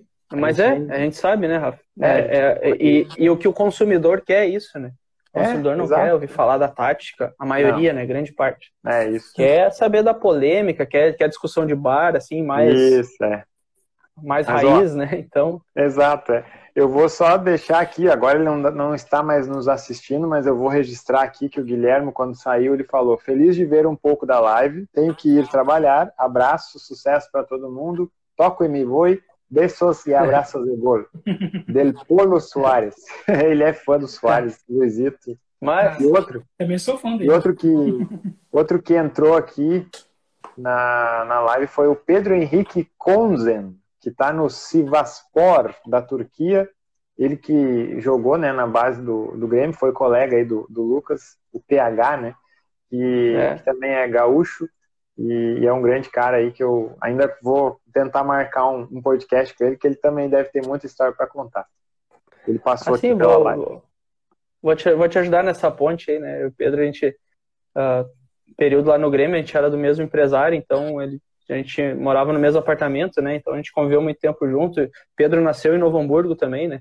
Mas ah, depois viu? a família dele era de Santa Cruz. E Sim. aí também a família da minha esposa é de lá, então a gente sempre estava indo junto para lá e para cá. Sim. E Pedro é um, um, grande amigo aí, parceirão. Vou, vou fazer essa ponte aí. Vai ser, vai. A resenha boa. Pedro Show, é parceirão. Obrigado. obrigado. É e, e agora a gente vai correr um pouco para para tua passagem pelo Novo Hamburgo, né? Porque tu é natural de Novo Hamburgo, assim como eu, e jogar no clube da sua cidade natal é um negócio que eu acho legal, sabe? Eu, se tivesse sido jogador, eu com certeza eu teria lutado para jogar no Novo Hamburgo. E aí eu quero que tu me conte como é que foi, como é que surgiu, se era um dos teus objetivos, se ou se tu nunca tinha pensado nisso, o negócio era Grêmio mesmo. Me conta mais ou menos assim essa história.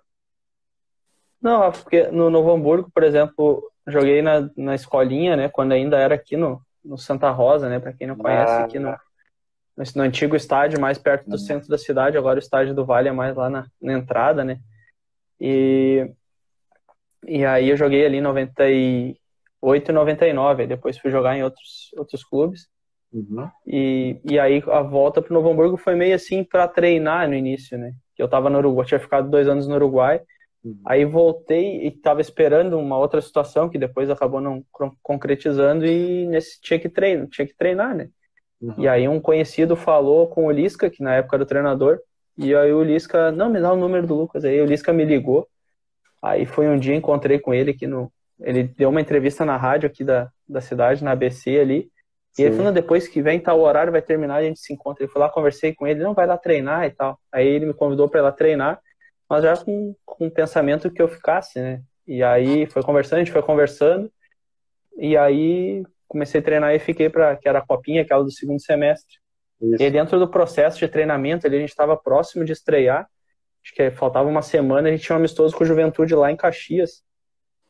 E o Lisca já foi na frente, porque no outro dia ele já assumiu o Juventude. Né? Nossa. O Juventude tinha trocado de treinador e ele foi. Aí veio o Paulo Porto também, que ah, foi. Gosto muito dele, enfim.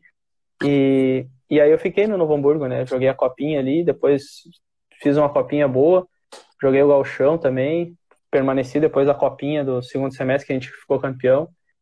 E aí no final ali eu, eu saí, aí teve o pessoal mudou um pouco algumas, algumas ideias ali e eu fui para Santa Catarina. Mas foi uma passagem boa ali, peguei aprendi bastante com, com o pessoal ali. Peguei o Lisca um período de início, depois o Paulo Porto também, junto com o Alessandro lá, que, que era o auxiliar dele também muito bom. O, depois deles veio, veio o Gilmar Iser, que foi um, um período curto ali de pré-temporada para o Galchão. E aí a gente acabou não tendo bons resultados nesse, nesse início. E aí ele logo saiu, daí veio o Itamar Schulli, né, que trabalhei quase um ano com ele, assim, que foi um cara muito muito positivo, assim, né, sempre passava boas boas energias e tudo mais, né, a gente estava numa situação complicada dentro do campeonato e, e buscou de novo, né, a gente, confiança, até classificou depois para a segunda fase, mas foi uma, uma experiência boa estar tá em casa, né, depois de desde pequeno estar tá fora, é. uh, mas não era assim algo que fosse um objetivo, né? Claro que a gente quer ver o clube da cidade da gente crescer, Sim. mas sabe que é muito difícil, né? Então, é. uh, uh, para um clube pequeno, né? O nosso, ainda mais aqui do ladinho da dupla Grenal, né? Então polariza é muito lá. É. Mas é do esporte, é do, é da, é do futebol, né? A gente sabe que além de ser uma paixão, é um negócio. Sim. Mas foi uma experiência muito boa, né? E tá, tá perto de casa, os amigos, tá perto dos amigos, os amigos podendo ver os jogos, né? O, o JP trabalhava no, nos jogos lá, enfim, da, da rádio, né? E o JP, a gente meio que período ali a gente cresceu juntos, né? Jogando bola na rua, e na casa dele jogar botão, então tá próximo dessas pessoas era era bem bem bacana também. Que massa. Eu ia perguntar sobre isso, né? Como que era nessa né? Ir, ir de casa pro treino, assim, pegar o carro e ir de casa pro treino. Sou profissional, jogo futebol e na mesma cidade. Tipo, é difícil isso acontecer, né? Esses dias a gente falou com o Chico, zagueiro do esporte, e ele contou, né, que ele é, realizou esse sonho, né? Uhum. Ele é de Recife, é torcedor de esporte e conseguiu se profissionalizar no esporte e ele vai de casa até o clube e joga ali. Isso é raro, né? Raríssimo, né? Uhum. Ah, é. É, é, é bacana, né? Até assim, que nem hoje o Novo Hamburgo é, é diferente de quando eu era jovem, né? Então a gente já uhum. pensava, então já está melhor estruturado, já tem um outro pensamento em relação à base, né? Sim. Então é, a, a, galera que está hoje, né? Recebe muita gente de outras cidades da região aqui, né? É. Para treinar também. Então o clube vem se organizando, né? Foi campeão gaúcho ali, depois teve alguns algumas temporadas não tão boas, né? Na, na primeira divisão ali, um ano é. chegou na classificação ali, chegou na semifinal, e aí depois um outro ano brigou para não cair, enfim. Né, e a gente sabe que o clube do interior é complicado, né? Então, se não tiver um planejamento, uma organização, e às vezes por mais que esteja o melhor planejamento, é. melhor organização, é um campeonato de tiro curto e dois, três jogos não muito bons, tu, tu já começa a pensar diferente, tem que correr atrás da máquina. É verdade. Agora trazendo um pouco o, o o estado aí que o Yesh adotou como seu, São Paulo, né? É, o Lucas jogou a Copa São Paulo também, né? Joguei duas, duas edições, 2007 e 2008. E conta pra nós aí como que é jogar a Copa São Paulo, porque quem é da base, sim, eu imagino que fica, né, só pensando, bah, janeiro tem Copa São Paulo, vou me preparar, nem vou comer muito no Natal, ali na virada, para chegar fininho. É isso mesmo, olha, já falou que é. É isso aí. das duas experiências que eu tive, eu lembro que em 2000, é de 2007, né? Uh, no, durante o ano de 2006 eu estava no juvenil e teve no meio do ano ali uma, uma mudança, né, na Taça São Paulo, que ela que ela sempre era sub-20. Isso. Né? E aí passou a ser sub-19. Então no, no, no outro ano que seria 2007 que que seria voltada para os nascidos em 87, até final de janeiro de 87 ali, uh, passou a ser para os 88. Então o Grêmio tinha se planejado para ir, tinha, tinha uma galera 87 Eduardo, né? fantástica. Né? O, o, Carlos Eduardo já estava para profissional, mas enfim, é. mas tinha ali, veio, pô, lembro que veio do Vitória, veio o João Diego, que era o camisa 10 da é. seleção, isso. Veio, pô, veio, tinha o William Magrão, ah, tinha, ah, era um timaço, um timaço 87. E aí teve essa mudança. Então, como metade do time, depois que foram os 88, estava no júnior já e a outra metade estava no juvenil, a gente teve um período muito curto de treino juntos, né? Pô, e era um timaço também, se for olhar, o Felipe Mattioni, o zagueiro, tinha o Léo, aí o Anderson Pico, o, o Tássio, que era 88, também era da seleção de base, tinha vindo do Vitória. O Itaqui, é, a Luísa, né? O Boi Bandido. Pô, era um, ah, era um timaço. Aí dos 89 aí tinha o Maílson, é, o Marçal, que tá, na, tá no Overhampton hoje. Ah, era um baita time, né? E aí eu, como jogava no juvenil, era titular do juvenil, né? A gente juntou ali os 88, 89 e treinou pouco, né? E teve aquele período ali, assim, ah, no Natal, né? Foi para casa, mas dá aquela corrida na rua, né? Dar uma cuidado. Porque era, eu lembro dos meus primos, né? Que nem eu comentei antes, jogava base. Eles me lembro, meu primo, o Jean, me mandou uma mensagem, falou assim, bah, na, naquela época era diferente, né? SMS, ela, às vezes, quando era um textão, ia em duas partes. Né? Uhum. E aí ele me mandou falando, né, da, do sonho que ele tinha sempre, de que ele via a Taça São Paulo na TV em janeiro. Nossa, sonho que ele tinha, né? E tava, tava, e eu tava tendo a oportunidade de ir, então, né? Desejando boa sorte e tudo mais, que era uma baita. E aí eu fui, eu lembro que era, era reserva, né, nesse, nesse time. Eu joguei o último jogo da, da primeira fase, a gente acabou eliminado na primeira fase. A Taça São Paulo, naquela época, não classificava os dois do grupo, né? Classificavam só. Então, a nossa chave era Londrina, Grêmio, Juventus, que daí o Juventus era parceria com o Pão de Açúcar e uh, Força Sindical. Aí a estreia com Londrina, a gente estava atropelando Londrina, que tinha um timaço também. Londrina tinha o Sandro, que é, depois foi para Seleção Brasileira, né? Hum. Uh, o Elder, lateral esquerdo, que depois veio para o Grêmio. O Alisson hum. era na direita, que jogou no Grêmio, que também jogou no Inter. É, na frente, os dois meninos que jogaram no Fluminense depois, se não me engano, acho Fábio que era o Michael o nome. Ah, não, era o... Não, não. Não, esses já eram, esses eram 90, mas é, já eram 90. do Fluminense. É. Mas o. Eu não lembro o nome dos dois meninos, eram dois atacantes muito rápidos, assim. Eles foram pro Fluminense depois. Não ah, lembro se era o Michael. Não lembro se era o Michael Bolt, aquele que jogou no Fluminense. Não, pode e ser. aí. E aí a gente tava em cima, em cima, e o Itaqui tinha chutado duas bolas na trave e tudo mais. Uhum. E aí num, em um contra-ataque ali, o, o, zagueiro que tava jogando junto com o Léo, uh, que era muito técnico, assim, ele foi dominar uma bola e, e o campo tava meio molhado, ele escorregou.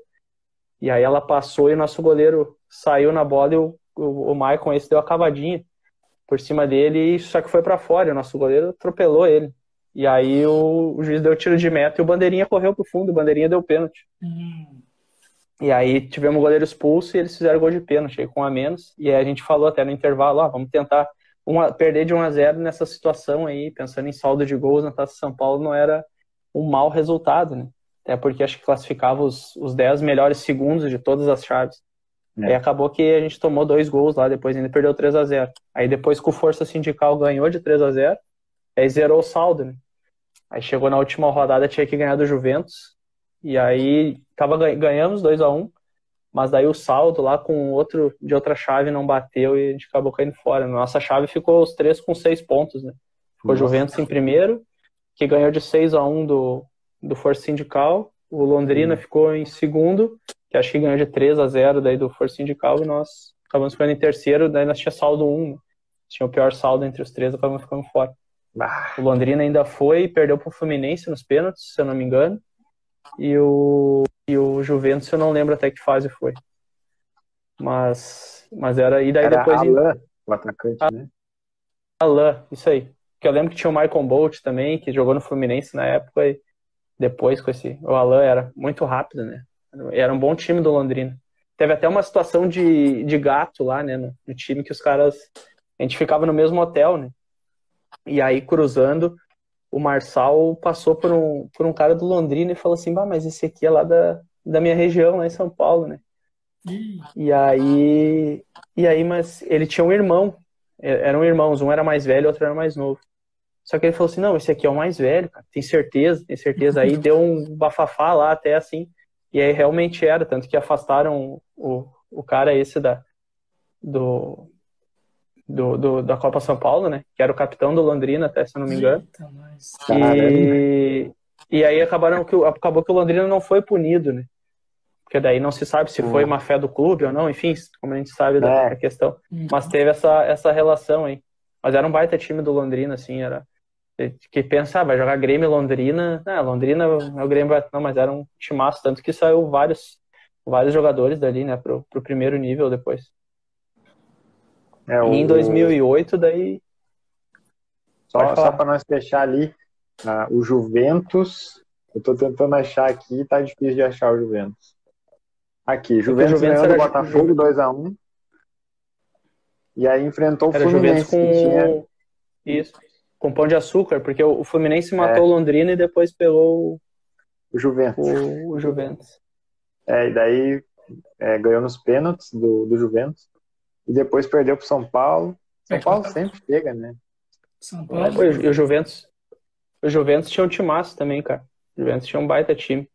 Que, que até depois veio quatro, quatro jogadores eles vieram pro Grêmio, mas eles tinham uns atacantes ali que, que na época chamavam muita atenção, né? Que era o Denilson, se não me engano, teve no São Paulo depois um período na, na base. Tinha o Bruno Andrade também, que era um centroavante muito bom. É, Aí tinha o Rafael, Martins, o Rafael Martins, pertencia ao Pão de Açúcar também, já estava aqui no Inter.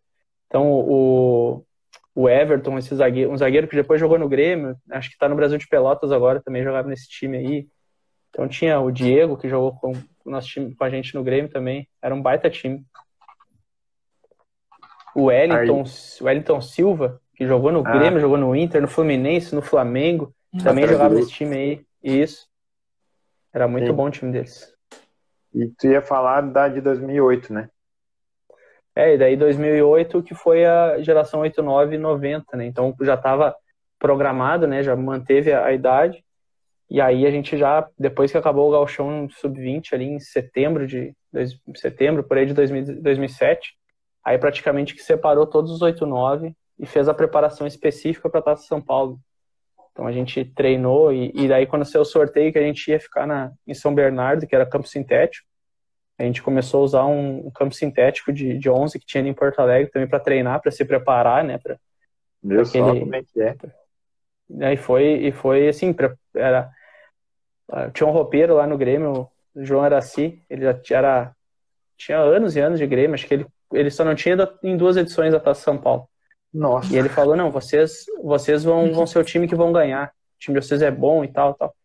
E aí a gente se preparou mesmo para ir para ganhar, né? Fez uma primeira fase boa. O primeiro jogo a gente ganhou de 12 a 1. É. Do Ipiranga, né? Então, Fez também gol, os, né? os, meninos lá fiz um gol. Ah, os... tu, ia, tu não ia falar disso. Tu falou de todo mundo, não vai falar ah, do teu gol? Não, mas o gol do. Pô, Rafael Martins fez 7, né, cara? Rafael Martins, matador, fez 7. E tinha um baita time, cara. E, e até a gente teve um jogador expulso quando tava 5 a 0 Um lance nada, nada a ver, assim. O juiz acho que talvez forçou um pouquinho, expulsou o Jonathan, né? Que era o nosso meia, que era muito bom também. Sim. Tinha tido Baixinho, passagem né? na seleção. É. é e aí, vi, mesmo com a menos, a gente fez, fez vários, vários gols ainda. E aí depois teve o Botafogo da Paraíba, a gente ganhou 3 a 0 Foi um jogo assim um pouco mais encardido, porque no primeiro lance a gente errou um pênalti e aí a hum. torcida do São Bernardo, que tinha ficado antes, tinha ganhado, bah, começou a torcer para eles e eles Nossa. se empolgaram, né? E eles tinham um bom time, é, só que eles eram mais novos, assim, né? Tinha pouca galera 8-9 mesmo. E eles, pais, foram na raça, na raça, assim, no, no, finalzinho do primeiro tempo, uma bola cruzada, é o Rafael Carioca que fez o gol de cabeça. Aí logo depois o Mailson fez 2 a 0 aí baixou aquele ímpeto deles, aí depois a gente. Aí depois ganhamos São Bernardo. Aí ganhamos o Atlético Paranaense de 1 a 0 Aí ganhamos a Ponte Preta nos pênaltis, um jogo, um jogaço com a Ponte Preta, time bom da Ponte. E aí, e aí acabamos perdendo quem? São Paulo. Pegamos São, São Paulo. Paulo lá que, que que eu acho que, que depois que nem a gente jogou ainda Taça BH naquele ano e depois o brasileiro, né? É, é, a gente viveu um pouco do que os times de São Paulo vivem, né? No, pô, a gente jogou em Osasco, o Guarulhos, acho que Guarulhos, Flamengo, no campo do Flamengo de Guarulhos. Foi ah. independente, acho que é independência, né? Independente. Do, do São Paulo. Independente encheu lá e cantando o nome dos meninos e a gente acabou perdendo, era um baita time do São Paulo também. Uhum. Então, depois São Paulo perdeu pro Figueirense, que foi campeão, que, que foi uma zebra, né? Ponto de vista, assim, que uhum. a gente tinha feito os enfrentamentos com, com o Figueirense, não tinha um, um grande time, assim, né? Naquele momento ali se falava muito da gente, do São Paulo, e a outra quarta de final era Inter e Santos. Daí era o, foi a primeira Copa São Paulo do Neymar, e eu tinha o Ganso voando, uhum. tinha o é. Carleto, que era o lateral esquerdo do, do, do Santos, que era muito bom. O Inter tinha o Walter, é, o Sandro, era um timaço também. Se falou muito desses dois times e na final acabou chegando o Figueirense e Rio Branco. Né? É, do, do medalhista de ouro, Rogério Micali. É, Micali era o treinador. É, na época já ganhava seus títulos. foi uma zebra, assim, porque depois, ah, lembro, mas o Figueirense tinha bons, tinha o Talhete, depois joguei com ele aqui no Novo Hamburgo. Era um ah. meia muito bom, muito técnico. Tinha um ataque, um centroavante grande, agora eu não lembro o nome, era muito bom também, um volante que era muito bom. Então tinha. eles tinham um time assim, mas não tinha tanta evidência na mídia, né? É, não se falava né? tanto. Mas eles eram um, um bom time. Tinha o Edson Galvão e Ricardo, eram os, os volantes, e no ataque Marquinhos, Jefferson, Marcelo, Roberto. Era um bom time. jogadores que a gente realmente não conhece até hoje, né? Tanto que foram é. campeões, mas a carreira não chegou onde eles sonhavam, né? Enquanto é. que o, os outros ali, o Inter ali tinha os jogadores, todos, a maioria deu certo. Né? Do São é. Paulo também, do uhum. próprio Santos, né? E é legal que o, que o Lucas falou que o ganso estava voando. a gente ainda lembra, né? Quando o ganso voava e tal. Pois é. Foi depois a gente Espera aí que travou. É, Foi só falar no ganso que o jogo já travou, ele tá segurou a bola.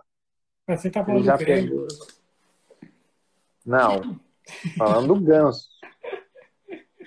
O ganso que se machucou no Olímpico, do Grêmio. Cara, o ganso tinha tudo para né, ser um gênio de futebol se ele tivesse ido do Barcelona. Ó, o Lucas saiu. saiu. Vamos esperar ele, ele voltar.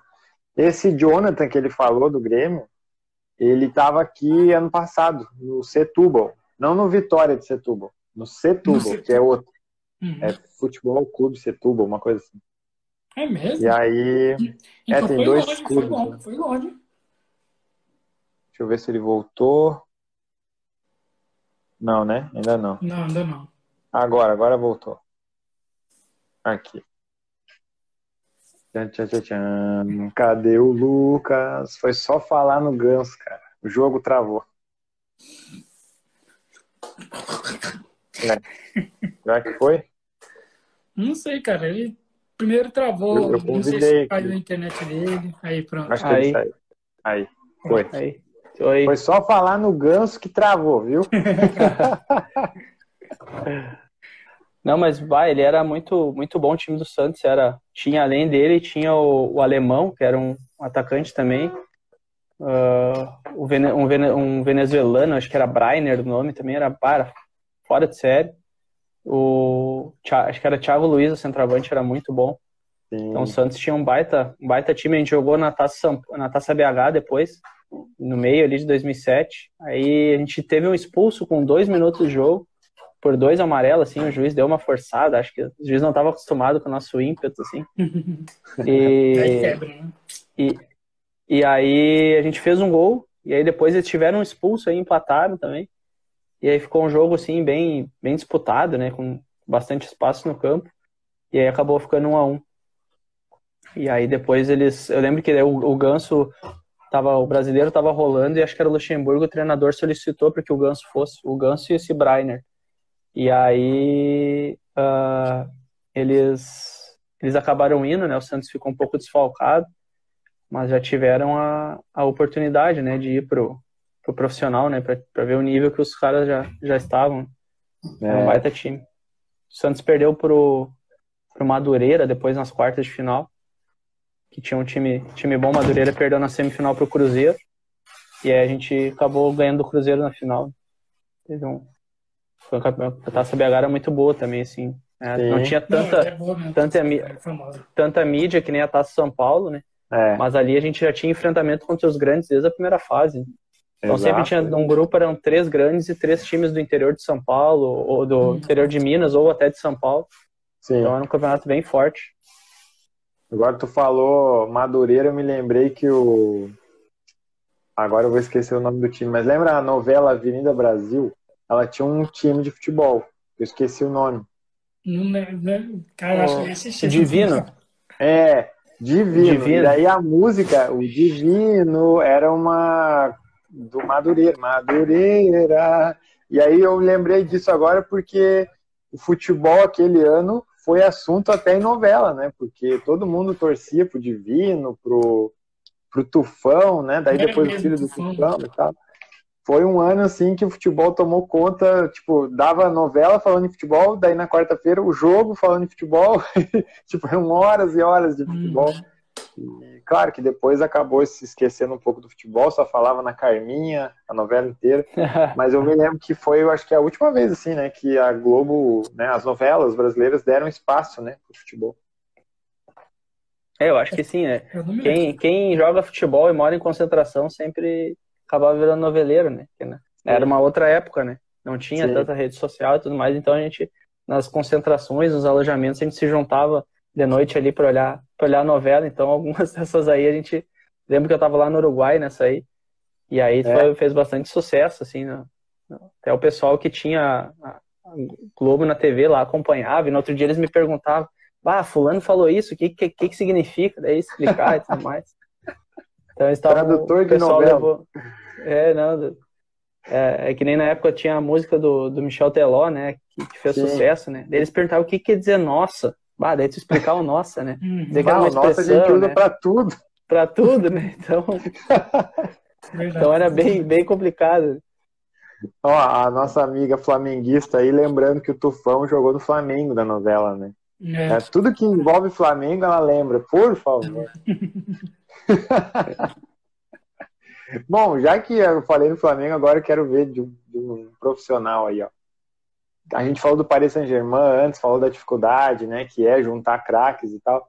O que esperar agora desse Flamengo aí que estão trazendo todo mundo?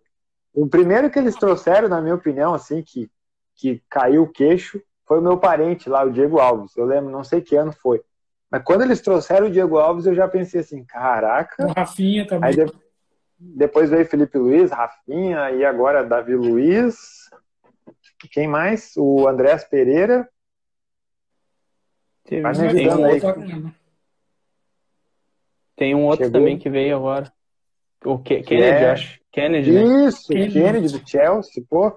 Então, Lucas, me fala aí, como é que vai ser isso aí? Ou, na verdade, não tem como saber, né? A gente não tem bola de é. cristal aqui, senão a gente ganhava na Euro Milhões ou na Mega Sena, né? Mas eu quero que tu me diga, assim, como que vai ser lá dentro do vestiário, tipo, só craque? É...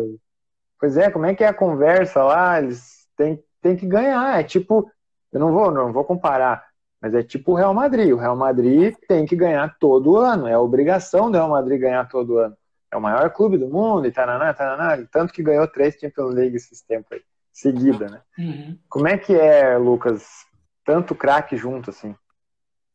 É, tirando a base ali, talvez nunca tive a oportunidade de estar num vestiário com tanto craque, né? Mano, a base lá era só, só fera, né? Então tinha cara de seleção e tudo mais. Sim. Então, dentro dessa realidade, né? Então na base é um pouquinho diferente ali, o pessoal ainda tá querendo o seu espaço, né? mas é. penso dentro do profissional, assim, por mais que não tenha vivido esse nível ali do, dos, dos caras, é, a cobrança tem, né, o, o, Flamengo a gente sabe que sempre tem cobrança, né, é, e naturalmente. talvez às vezes, pô, às vezes não tem um time tão bom, mas os, os caras cobram, e, é. mas acho que o, o, pessoal ali é bem experiente, né, já, já tem uma base, uma baita base, um grupo bom, assim, que vem, que é vitorioso e tá agregando, né, valores que também são vitoriosos por onde passaram.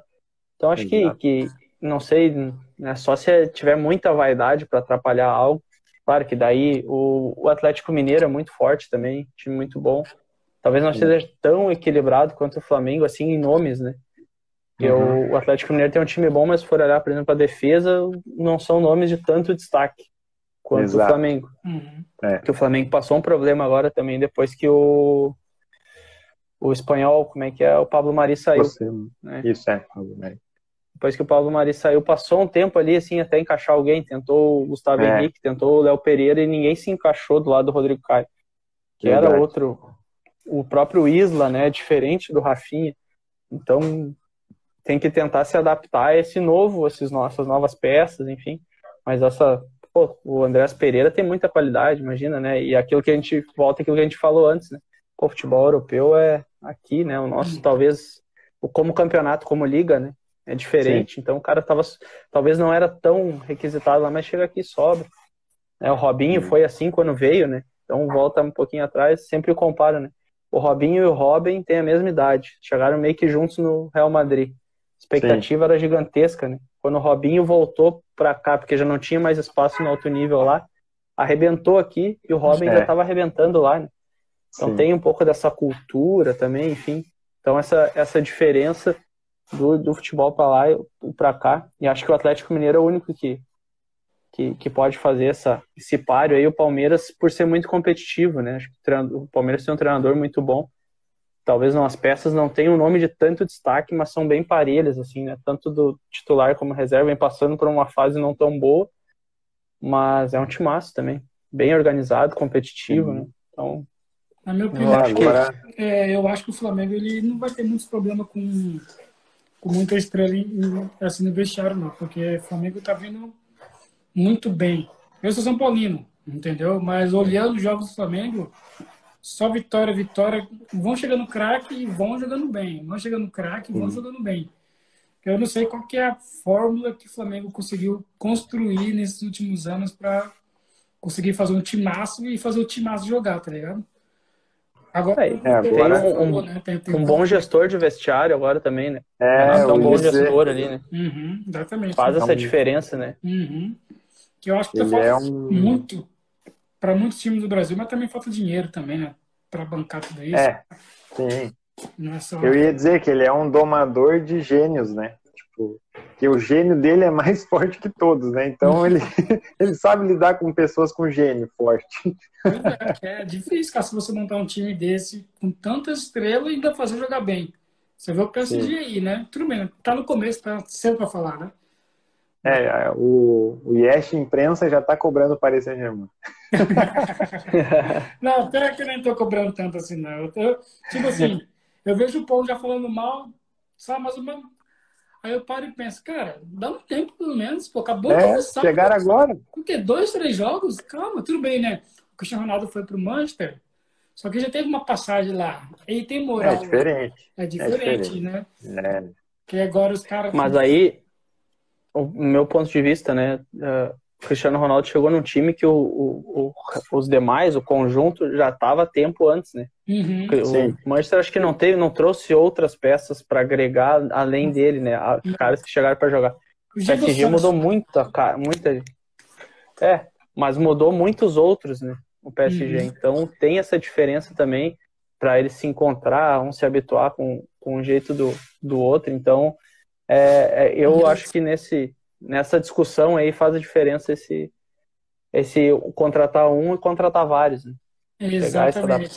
Isso se chama 5 contra 1. Um. Mas tem e, e, também tem um porém. Quando se o Cristiano Ronaldo não fosse para o Manchester, o Manchester ia ser mais um time que, que o povo não ia apostar tanto. Não, o Manchester é bom, mas não vai passar das quartas. Agora que o Cristiano Ronaldo chegou, vai para a final. Você vê a diferença que o homem faz, né? O cara é bravo, né? Não, é. é ele é, é diferenciado e, e, decisivo, né? Então, também, depois que ele viu que o negócio era fazer gols, né? É. Ele foi lá para dentro da área lá e meteu o gol a full, né? É. Porque antes ele, no começo lá, eu lembro, eu jogava no, no RS lá, a gente tinha um preparador físico que fazia uns videozinhos assim, na época não tinha o YouTube, não tinha, baixava os vídeos, fazia uns CDs assim e levava pra gente assistir na concentração, de noite, né? Tinha um auditório lá. E aí ele fazia os vídeos, bah, a gente via o Cristiano Ronaldo driblava, pedalava, fazia. E não via muitos gols dele. Tinha um outro golaço, assim. Mas depois ele viu assim, não, o negócio é fazer gol. Aí foi lá pra dentro da área e aprimorou essas, essas partes, essas partes técnicas dele, né? Então, bah. Zidane, daí assim que ele, que ele explodiu, explodiu mais ainda, né? Uhum. Zidane falou, olha, você vai ficar aqui na frente agora, meu filho. Porque ele sabe fazer gol de, de, de, jeito. Então, foi o cara perfeito para para ficar ali, tá ligado? Ele vai fazer mais gol ainda, cara. É bravo demais. Sim. mas, mas, enfim, enfim. Na questão de vestiário, o Flamengo tá muito à frente do outro time, mano. É, é embaçado chegar nesse nível. Tá ligado? Só, só o Atlético Mineiro mesmo e o Palmeiras para pra aguentar isso. Agora nem sei se vai aguentar também, né? É. Eu tinha, tinha pensado agora numa pergunta aqui que ia ser muito boa, muito legal, mas daí eu fiquei prestando atenção aqui e esqueci da pergunta. Beleza, né? eu tô tentando aqui, ó, mas não, não vem. Eu sei que tem, eu acho que era alguma coisa a ver com o assunto ali que a gente tava falando, mas fugiu. Tá, eu vou ver se eu, se eu consigo criar alguma pergunta aqui que, que deixe o Lucas sem resposta, vamos ver. Eu tenho uma aqui, eu tenho uma aqui. É, Lucas, vai lá, vai lá. Por exemplo, é, você concorda que, a, que, que o tático do futebol mundial mudou pra, é, de 2019 para cá? Porque antes tava tic-tac de 2010 para cá, né? Aquele estilo do Barcelona que o futebol mundial teve que mudar para adaptar aquele time. Aquela tática. Agora tem a tática dos três zagueiros. Tá todo mundo querendo usar a tática de três zagueiros. É, o que você acha dessa tática de, de três zagueiros jogar? Por exemplo, jogou agora o PSG com três zagueiros. Mudou durante o jogo, né, para três zagueiros e, e se ferrou tá ligado? Variação. É, essas variações. Cara, eu tô achando muito bizarro jogar com três zagueiros dos times, cara. Muito estranho isso pra mim. Até o Barcelona tá jogando com três zagueiros, o Koeman colocou. Não sei se vai dar certo é, isso. Não... É assim, aquilo que a gente falou antes um pouco, né? Acho que quem ganha vira modelo, né? Uhum. Então, a Itália, a Itália a vida inteira jogou com a linha, né, nos grandes momentos da Itália, né? Não a vida inteira, mas nos grandes momentos jogou com a linha de cinco. Uhum. Agora, né, jogou um pouco adaptado ali, ganhou. Então, eu sempre comento, ah, né, sempre eu gosto de puxar um pouco para contextualizar. Ah, em 2006 ali, em 2010, a Alemanha fez o 4-2-3-1. Não, beleza. Em, em 2006 lá tinha um treinador no, no juvenil, o James Freitas. E a gente jogava no 4-2-3-1 com ele. A gente uhum. teve um jogo lá, um, perdeu um jogo lá pro, no Campeonato Gaúcho e ele viu que o outro time ele começou a implantar o 4-2-3-1. Né? 4-2-3-1 nada mais é que um 4-4-2. O, o camisa, uhum. o segundo atacante fica por trás ali, né? Faz entre os volantes, enfim. Mas em 2006 a gente já, já se via isso. Só que daí, lá em 2010 a Alemanha jogava assim, ah, 4-2-3-1. Aí começou todo mundo a fazer. Em 2008 na Euro, umas seleções já faziam. Aí, em 2010 foi essa, 2014, a Alemanha já era um, pouco diferente, um 4-1-4-1, né? Só ah, tinha um volante, uma linha de quatro e tal. Mas nesse mesmo ano, a gente foi jogar o, o Grenal da final do Campeonato Gaúcho e o, o nosso, o nosso treinador falou, o Inter também jogava 4-2-3-1. E espelhado, a gente foi jogar no Beira-Rio, ele armou um 4-1-4-1. A gente ia ter um volante para encaixar no, no Thales, que era o camisa 10 do Inter, né, que era muito bom. Os nossos dois volantes um pouco mais adiantados iam encaixar nos volantes, né, os, os beiradas iam bater nos laterais e ia ficar encaixado na marcação e a gente ia ter algumas vantagens, tanto que o primeiro tempo acaba 2 a 0 para nós.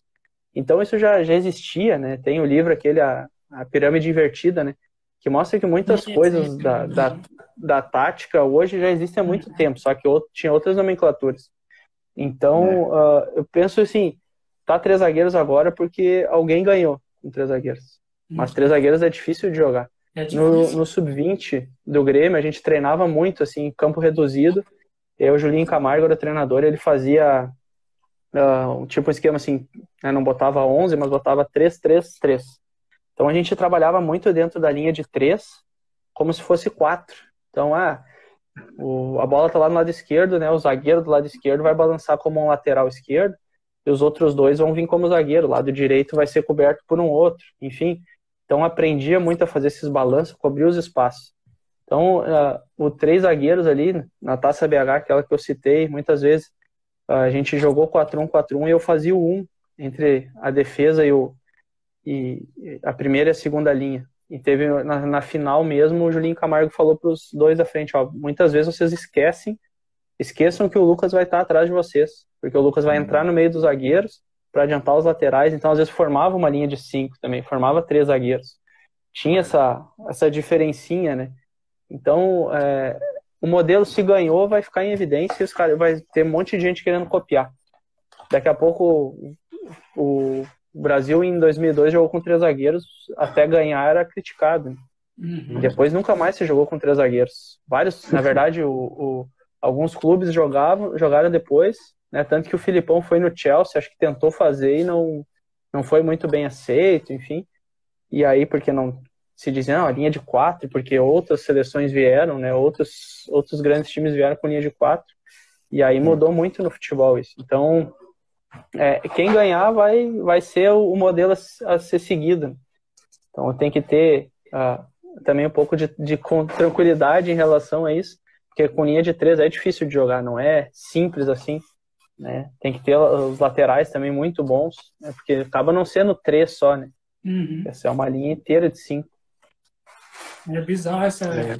esse tipo de, de, de, de, tática que estão usando agora, né? Agora, é, o Grosso falou, voltou agora, né? Que já se, já, já, se usaram antes. Mas, enfim. É, eu me lembrei que em 2001 o Tite fez 3-5-2, ganhou o Galchão, ganhou a Copa do Brasil. Sim, foi, foi pra caramba. É, né? E aí em 2002 o Filipão fez, o pessoal se assustou, mas o Tite já tinha feito um ano antes. Uhum. E o São Paulo usou muito a tática do 3-5-2 também em São Paulo. Dois, 2005, não foi? É, 2005. Uhum. Era 3-5-2, é. né? Aí depois é, com o Murici, eu acho que não, né? Aquele 3, 3 brasileiros. Não, Murici... Não. 3-5-2, acho que era, assim. É? Foi todo, era. É. Então se manteve, viu? É, porque o São Paulo usou muito, né?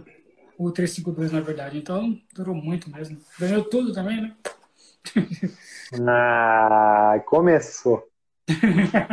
humildade, humildade deixou em casa. Tá, tem aqui uma pergunta aqui falando do Cuiabá. Cara, Cuiabá é aonde eu nasci, certo? Eu nasci em Cuiabá. Mas também cresci em São Paulo, então, né, sou paulista cuiabano, né? Metade, metade. Tá tá surpreendendo, né, cara? Tá em oitavo colocado para um time que subiu agora. Pô, o que você acha do nosso Cuiabazão aí? Cuiabrasa na seleção brasileira agora. É na, no Brasileirão. O Cuiabá tem um projeto, assim, né? Muito bom, né? Vem de, de, um, de um tempo já. Tive alguns amigos que jogaram lá no Cuiabá, enfim. Vem, vem bem, assim, além das expectativas, né? Uhum. Se esperava o Cuiabá brigando mais embaixo. Exatamente. Mas é, tu vê que tá, é bem organizado assim o time, né? Tem algumas peças assim um pouco mais tarimbadas da, da Série A ali. Daqui a pouco, a, às vezes acaba virando um pouco de folclore, assim, né? Que nem o Paulão, né? Pela, pela questão dele no Inter ali que foi rebaixado. Uhum. Mas o Paulão, quando, né, para ser zagueiro, zagueiro mesmo, ele vinha bem, né? Tanto que quando o Renato trouxe ele pro Grêmio, ele foi muito bem, foi para fora. Depois veio, é. foi pro Cruzeiro, foi bem também no Inter que foi um momento ruim ali que do clube, enfim, que deram outras responsabilidades para além talvez da parte do, das qualidades dele, né? E mas o Cuiabá tem um time um time organizado, né? Acho que um clube organizado e está surpreendendo e acho, acho que vai se manter na Série A aí para esse ano. É, e quem tá brigando embaixo é Cuiabá e São Paulo. É, é São Paulo e Grêmio, né? É. Não, não sei, não sei do que tu tá falando. e, eu, e, eu, assim, né, eu, eu, acho que os dois escapam, talvez o Santos vai entrar forte nessa briga aí também. Cara, imagina o Santos, não, cara. Já basta o, o Inter ter caído, o Cruzeiro. Imagina cair Santos ou São Paulo. Meu Deus do céu. Uma hora, né? Vai chegar a hora para vai chegar a hora para todo mundo. Pois ah, é. E vai repetir de novo. Agora eu gostei. Todo mundo. e vai vezes, repetir. Né? É, e vai repetir, e, e, um dia vai cair de novo, se não mudar a regra, né? É. E, assim como o Palmeiras foi até se ajeitar, o Vasco, o Botafogo, enfim. Todo mundo vai ter a sua hora e se, se não cuidar, se não aprender, vai ter de novo. Futebol é, é traiçoeiro. O Inter mesmo, quando caiu, não tinha um time que tu olhava assim no começo, ah, vai cair. É. esperava, né? Uhum. O próprio Grêmio, agora se tu for olhar assim, só que o Grêmio, penso que o problema foi as oito primeiras rodadas, né? Depois pois que é, agora está um pouco mais. Foi, foi muito bizarro ver o Grêmio perder tanto assim. Foi bom também, mas foi chato também. mas enfim, né, É, a gente estava falando esses dias sobre o Luan, né?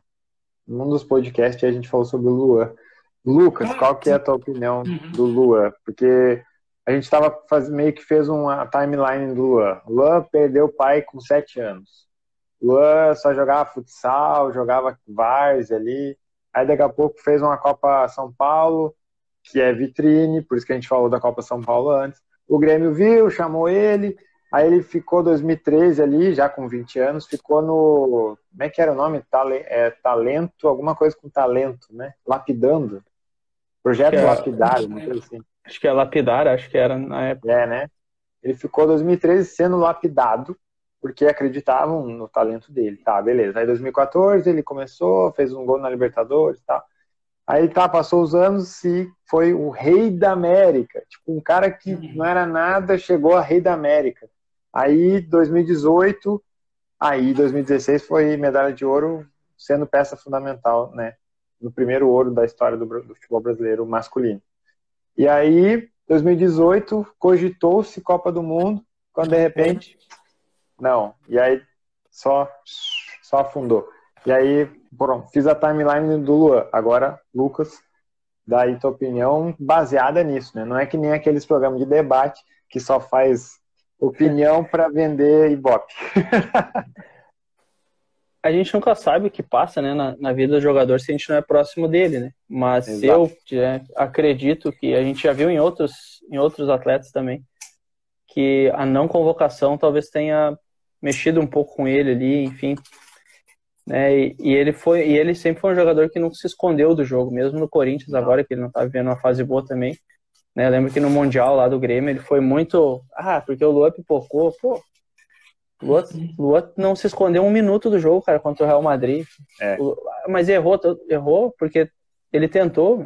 Pior Sim. se ele tivesse ficado paradinho na ponta lá, se escondendo do jogo, não pegasse é. na bola. Então ele nunca fugiu da responsabilidade e, e, errava, acertava, errava, acertava. E aí, ah, penso que, que essa situação aí da, da Copa talvez mexeu um pouco com ele, ele se deixou abalar. E aí não conseguiu retornar, né, depois ao, ao que ele, o seu melhor, né?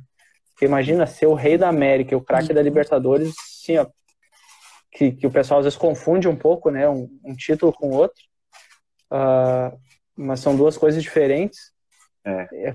Foram poucos, né? Sim, acho que não sei se se já se alguém repetiu, né? Porque eu lembro que, por exemplo, em 2010, o Juliano foi o craque da Libertadores, e o Alessandro foi o rei da América. Né? Agora na última foi o, o Marinho foi o craque da Libertadores, né? E é o Rei da América, agora me escapou quem foi. Mas são prêmios diferentes e acho que não lembro de, de alguém que tenha repetido os dois, né? Ele foi muito bem naquele ano. E acho que a, a não ida para a Copa, talvez o Tite deu, moral, deu, deu oportunidades para ele, não, só que ele não, não se encaixava, né? Hum. Não, não era se encaixava dentro daquele estilo de jogo que o Tite gostava, mas talvez ele seria uma peça diferente, né? a gente for olhar em 2018 ali, né? é, os reservas, se fosse olhar reserva por reserva, eles eram praticamente iguais aos titulares, né? Em, em estilo de jogo, em função dentro do campo. E Exatamente. aí ele talvez seria a peça diferente, que poderia mudar um, uma mecânica, né? Que acabar, ah, já, o outro time encaixou, ele poderia mudar, enfim. Mas aí são escolhas, né? O treinador, se, se tivesse ganho, ninguém ia lembrar. É, mas perdeu, daí pode ser questionado. Assim foi com, né, o pessoal sempre fala, eu lembro de uma entrevista do Maradona, né, que queriam ele na Copa de 78, e, e aí o treinador da Argentina não levou ele. E aí depois ele falou assim, mas ele ganhou, então tá tudo certo. Uhum. Se tivesse perdido... Romário 2010. Aí, ah, porque não, Romário também, né, então tem essa questão, mas ele, eu acho que o Luan passou uma Copa, mexeu um pouco com, com o emocional. Ah, mas mexeria Sim. mesmo, qualquer um. É Comigo mexeria também. Foda-se. O técnico vai prometer que vai te chamar, você joga bem, arrebenta com tudo e não é chamado. Pô, sacanagem. É, é foi, foi uma, uma história que parece que acabou, né? Mas o Lô ainda tá jogando. Ele é 9-3, né? Então ele tem 28, ah, né? É, tá jogando entre aspas. Né? E é triste, né? Mas fazer o quê? Agora ele não é mais do Grêmio, então ele que se vire. é bem assim mesmo. Ó, eu tô tentando lembrar, eu pesquisei aqui, realmente 2010 o D'Alessandro foi o, o rei da América, Juliano foi o melhor da Libertadores, ou seja, Lucas mais uma vez foi PVC, parabéns. Ganhou, ganhou o selo PVC. e aí, 2011, o Neymar foi o melhor da América e o melhor da Libertadores e rei da América, mas é o Neymar, né? É, aí 12. É, já é outro, é. outro grupo. É, né? 12, o, o, melhor da Libertadores foi o Emerson, Sheik, que concordo. 2012, o Emerson fez uma final contra o Boca que eu nunca vi um jogador fazer. E aí, o rei da América foi o Neymar. E aí, 2013, o Vitor foi o melhor da Libertadores, entendo Nossa. por quê. e, e, o Rei da América foi o Ronaldinho. É. Então, é difícil ó, fazer ganhar os dois, né? Como o Lucas falou, aí 2017 o Lua ganhou as duas, 18 o Pete Martinez ganhou as duas, Olha. 2019 o Bruno Henrique foi o melhor da Libertadores e o Gabigol foi o melhor da América. E ano passado o Marinho ganhou as duas, Lucas. Aqui, aqui a informação tá é. tá que ele também foi o Rei da América. É, eu não, o do Rei da América eu não lembrava quem tinha ganho mesmo. É por isso que eu até falei assim, se, se o Marinho tinha ganho, porque o da Libertadores eu lembro que ele falou da. Lembro da. Que fizeram até um meme que ele tinha ganhado, acho que tipo, que nem dá lá, na, lá nos Estados Unidos, né? Um anel pro, pro melhor ah, e tal. E aí ele falou, teve sim. uma fala dele, agora eu não lembro, que eu, eu lembro que o pessoal comentou que virou meme e tal. E aí eu lembrava de, do craque da Libertadores, mas da, da, da América, do Rei da América, não lembrava. É, ele ganhou do Nátio Fernandes, que ficou em segundo. Aí, como quem fica em segundo é o quê? Príncipe da América? é, deve ser. Como, como tá piadista, né? Nossa Senhora. Como você tá engraçadinho, hein? É, né? Ai, ai, cara. Não, mas é, é legal a gente. É, é um assunto que não se fala muito, né? Assim, prêmio, né? De, de, de melhor e tal. Eu não vejo as pessoas falarem muito sobre isso. E, e, eu achei legal a gente lembrar isso. Em 2000, ó, em 2000, Romário foi o rei da América. Bons tempos. É, Romário é um da massa. A gente falou antes, né, que foi a nossa primeira Copa, foi ele, né? Foi o Romário. Uhum. O que, que mais eu ia falar né, em relação a, ao futebol? Eu imagino que o, o Lucas, como falou agora, né, de vez em quando joga aí um, um torneiozinho ali, aqui. E, e, o que que tu deixa de, de dica, né, para quem hoje está nos assistindo e, sonha ser um jogador? E tu tem aí um, um, possível jogador, talvez no futuro, mas é cedo ainda para falar. tá com um ano e pouco, né? Então, não é cedo. Mas ele vai ter uma referência em casa, se ele quiser, ele vai né, poder contar com o teu apoio e a tua opinião e a tua experiência de, de vivência como jogador. Mas o que, que tu tem para passar para os nossos jovens, não só brasileiros, né? Porque os portugueses estão nos assistindo também. Acho que dedicação é principal de tudo, né? Eu sempre brinco assim nesse, nesses jogos, né? Por mais que seja amador, eu tento, né? Uh, ter me cuidar da melhor maneira para fazer para jogar bem, para estar tá bem fisicamente, né? Porque independente onde, sempre digo, independente do que tu for jogar, tu tem que estar tá bem, tem que fazer o teu melhor. Então a dedicação nos treinamentos, né, o cuidado com o corpo, cada vez mais, né? Futebol exige muito disso. E treinar, treinar, treinar, treinar, se dedicar também. O jogador tem que ser inteligente, cada vez mais. Acho que como eu trabalho na área da educação ali, então, né, sempre tenho meus alunos ali que têm esses sonhos também, então eu falo, cara, mas o estudo é muito importante faz, vocês pensam que não, mas faz diferença na hora de um entendimento de uma função tática. Uhum. O jogador é inteligente, às vezes a gente olha na TV, ah, mas o fulano é muito ruim. Mas tu olha toda a função tática, tudo que ele. O cara tem que ser inteligente para entender muitas coisas do jogo, tem que ter uma visão. Então não adianta só cuidar da parte física, tem que cuidar da parte mental, né, de, de forma geral, né? Então cuidar da, da máquina, porque cada vez mais ela vai ser fundamental, né? Ser dedicado, enfim. Acho que um, um exemplo aí o Cristiano Ronaldo que que além de ter o seu talento é indiscutível, mas potencializou ele com treinamento, né? Às vezes é. diferente, o pessoal fala, ah, o Messi é mais mais mais puro, né? Sim, mas o Messi também treinou para é, aprimorar é, essa isso que ele tem de puro, né? Uhum. E o Cristiano, ele algumas coisas talvez que ele viu que não era tão bom, ele ia lá e que ele não tinha tanto talento, mas e ele foi aprimorando. Então a gente tem exemplos aí, né? os exemplos estão tão postos aí e, e é seguir o que tem de bom, né? Filtrar, às vezes, alguma outra coisa que, que talvez, por exemplo, o Neymar, né, algumas atitudes né, que a gente viu outras, outros atletas crescendo, né? Uh, com, de outro jeito, mas é uma geração diferente também, né? É um outro momento, Sim. né? Eles têm outras, outras possibilidades que aquela geração não tinha. O pessoal fala de rede social, isso, aquilo. Uhum. É, são coisas que, que, que é do momento, né? Não tem como, que nem falam assim, ah, não pode deixar as crianças ficar muito tempo né, afastado do celular. Cara, mas é a geração deles. Uhum. Dá um celular na mão da, do, da criança, ele já começa a passar o dedinho assim, porque sabe. Então, uhum. é, a gente tem que entender também que o, o jogador de, de, agora não vai ser igual o jogador lá de, de 70 lá. 70 os caras fumavam na concentração, né? A gente vê várias é. histórias, é. né, sobre isso. Os caras estão cada vez tem que ser mais profissional, né, entender que esse momento é diferente do que, do que era aquele tempo lá, do que, que os caras viveram. Então, dedicar o treinamento tanto mental como físico é fundamental para alguém que, que sonha em ser, ser um atleta vitorioso né, na carreira. Né? E se não der, depois também vai estar preparado, né? Pra, eu sempre Sim. digo o meu caso, né? Não, resolvi, não, não deu, não, não alcancei o primeiro nível que eu, que eu sonhava e me dedicava para tal, mas estava preparado para poder dar uma sequência em outro, outro caminho da vida, aí, enfim. Então não, não achar que também acaba, acaba a vida por aí.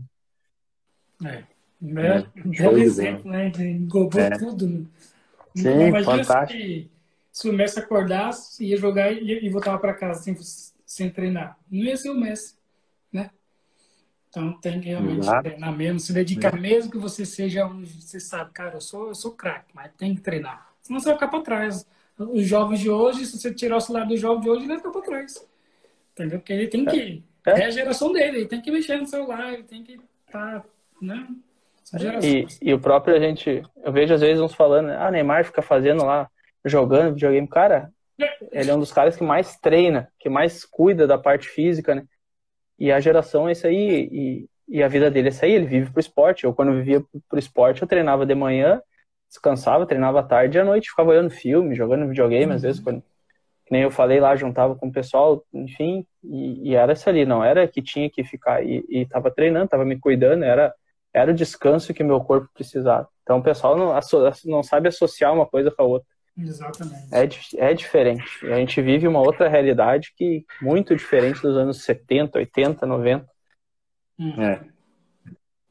É verdade. Mas olha, eu já, já sabia, né? Tem aquela placa, né? Eu já sabia. Eu já sabia que o papo ia ser bom, porque, né? Já conheço o, o jeito do Lucas, né? A seriedade dele. A gente até conseguiu tirar umas risadas dele, isso é, isso é uma vitória para nós. o homem é sério e por isso que está aí, ó, um ótimo filho, um ótimo irmão, um ótimo pai e agora um ótimo amigo também e um ótimo convidado do podcast PVC feito para você. Agora eu agora eu fiz a parte Ibope aqui, ó. agora eu tive que ganhar, ganhei 5 euros aqui agora. É isso aí. Mas, Não, mas foi, mas é foi um prazer falar com vocês, né? Aquele dia nós estávamos trocando áudio ali, né? Rafa, ainda brinquei, pô, foi um podcast agora, acho que mandei um áudio de uns quatro é. minutos para explicar uma situação lá. E, e falar de futebol é bom, contar, lembrar das histórias, né? Enfim, uhum. trocar uma ideia. E, e, que nem eu disse, a falar da parte do futebol que, que muitas vezes não vê, né? Que, né? que, que a gente falou antes, a, vende, né? A imprensa vende, precisa às vezes falar de umas coisas que não, não, não são fundamental, né? Então, é sempre bom falar, né? Não conhecia o Yesh aí, prazer conhecer. O Rafa já tinha tido outras oportunidades. Então, sempre que precisar e puder fazer uma ponte aí para ajudar também, trazer algum convidado aí que contem uhum. comigo aí, que, que tenham, tenham uma cartilha grande aí que, que eu possa ajudar nessa negociação aí. Bem, bem. Nós agradecemos, muito obrigado. Já, já virou nosso empresário. Eu vou te passar o contrato para tu assinar depois.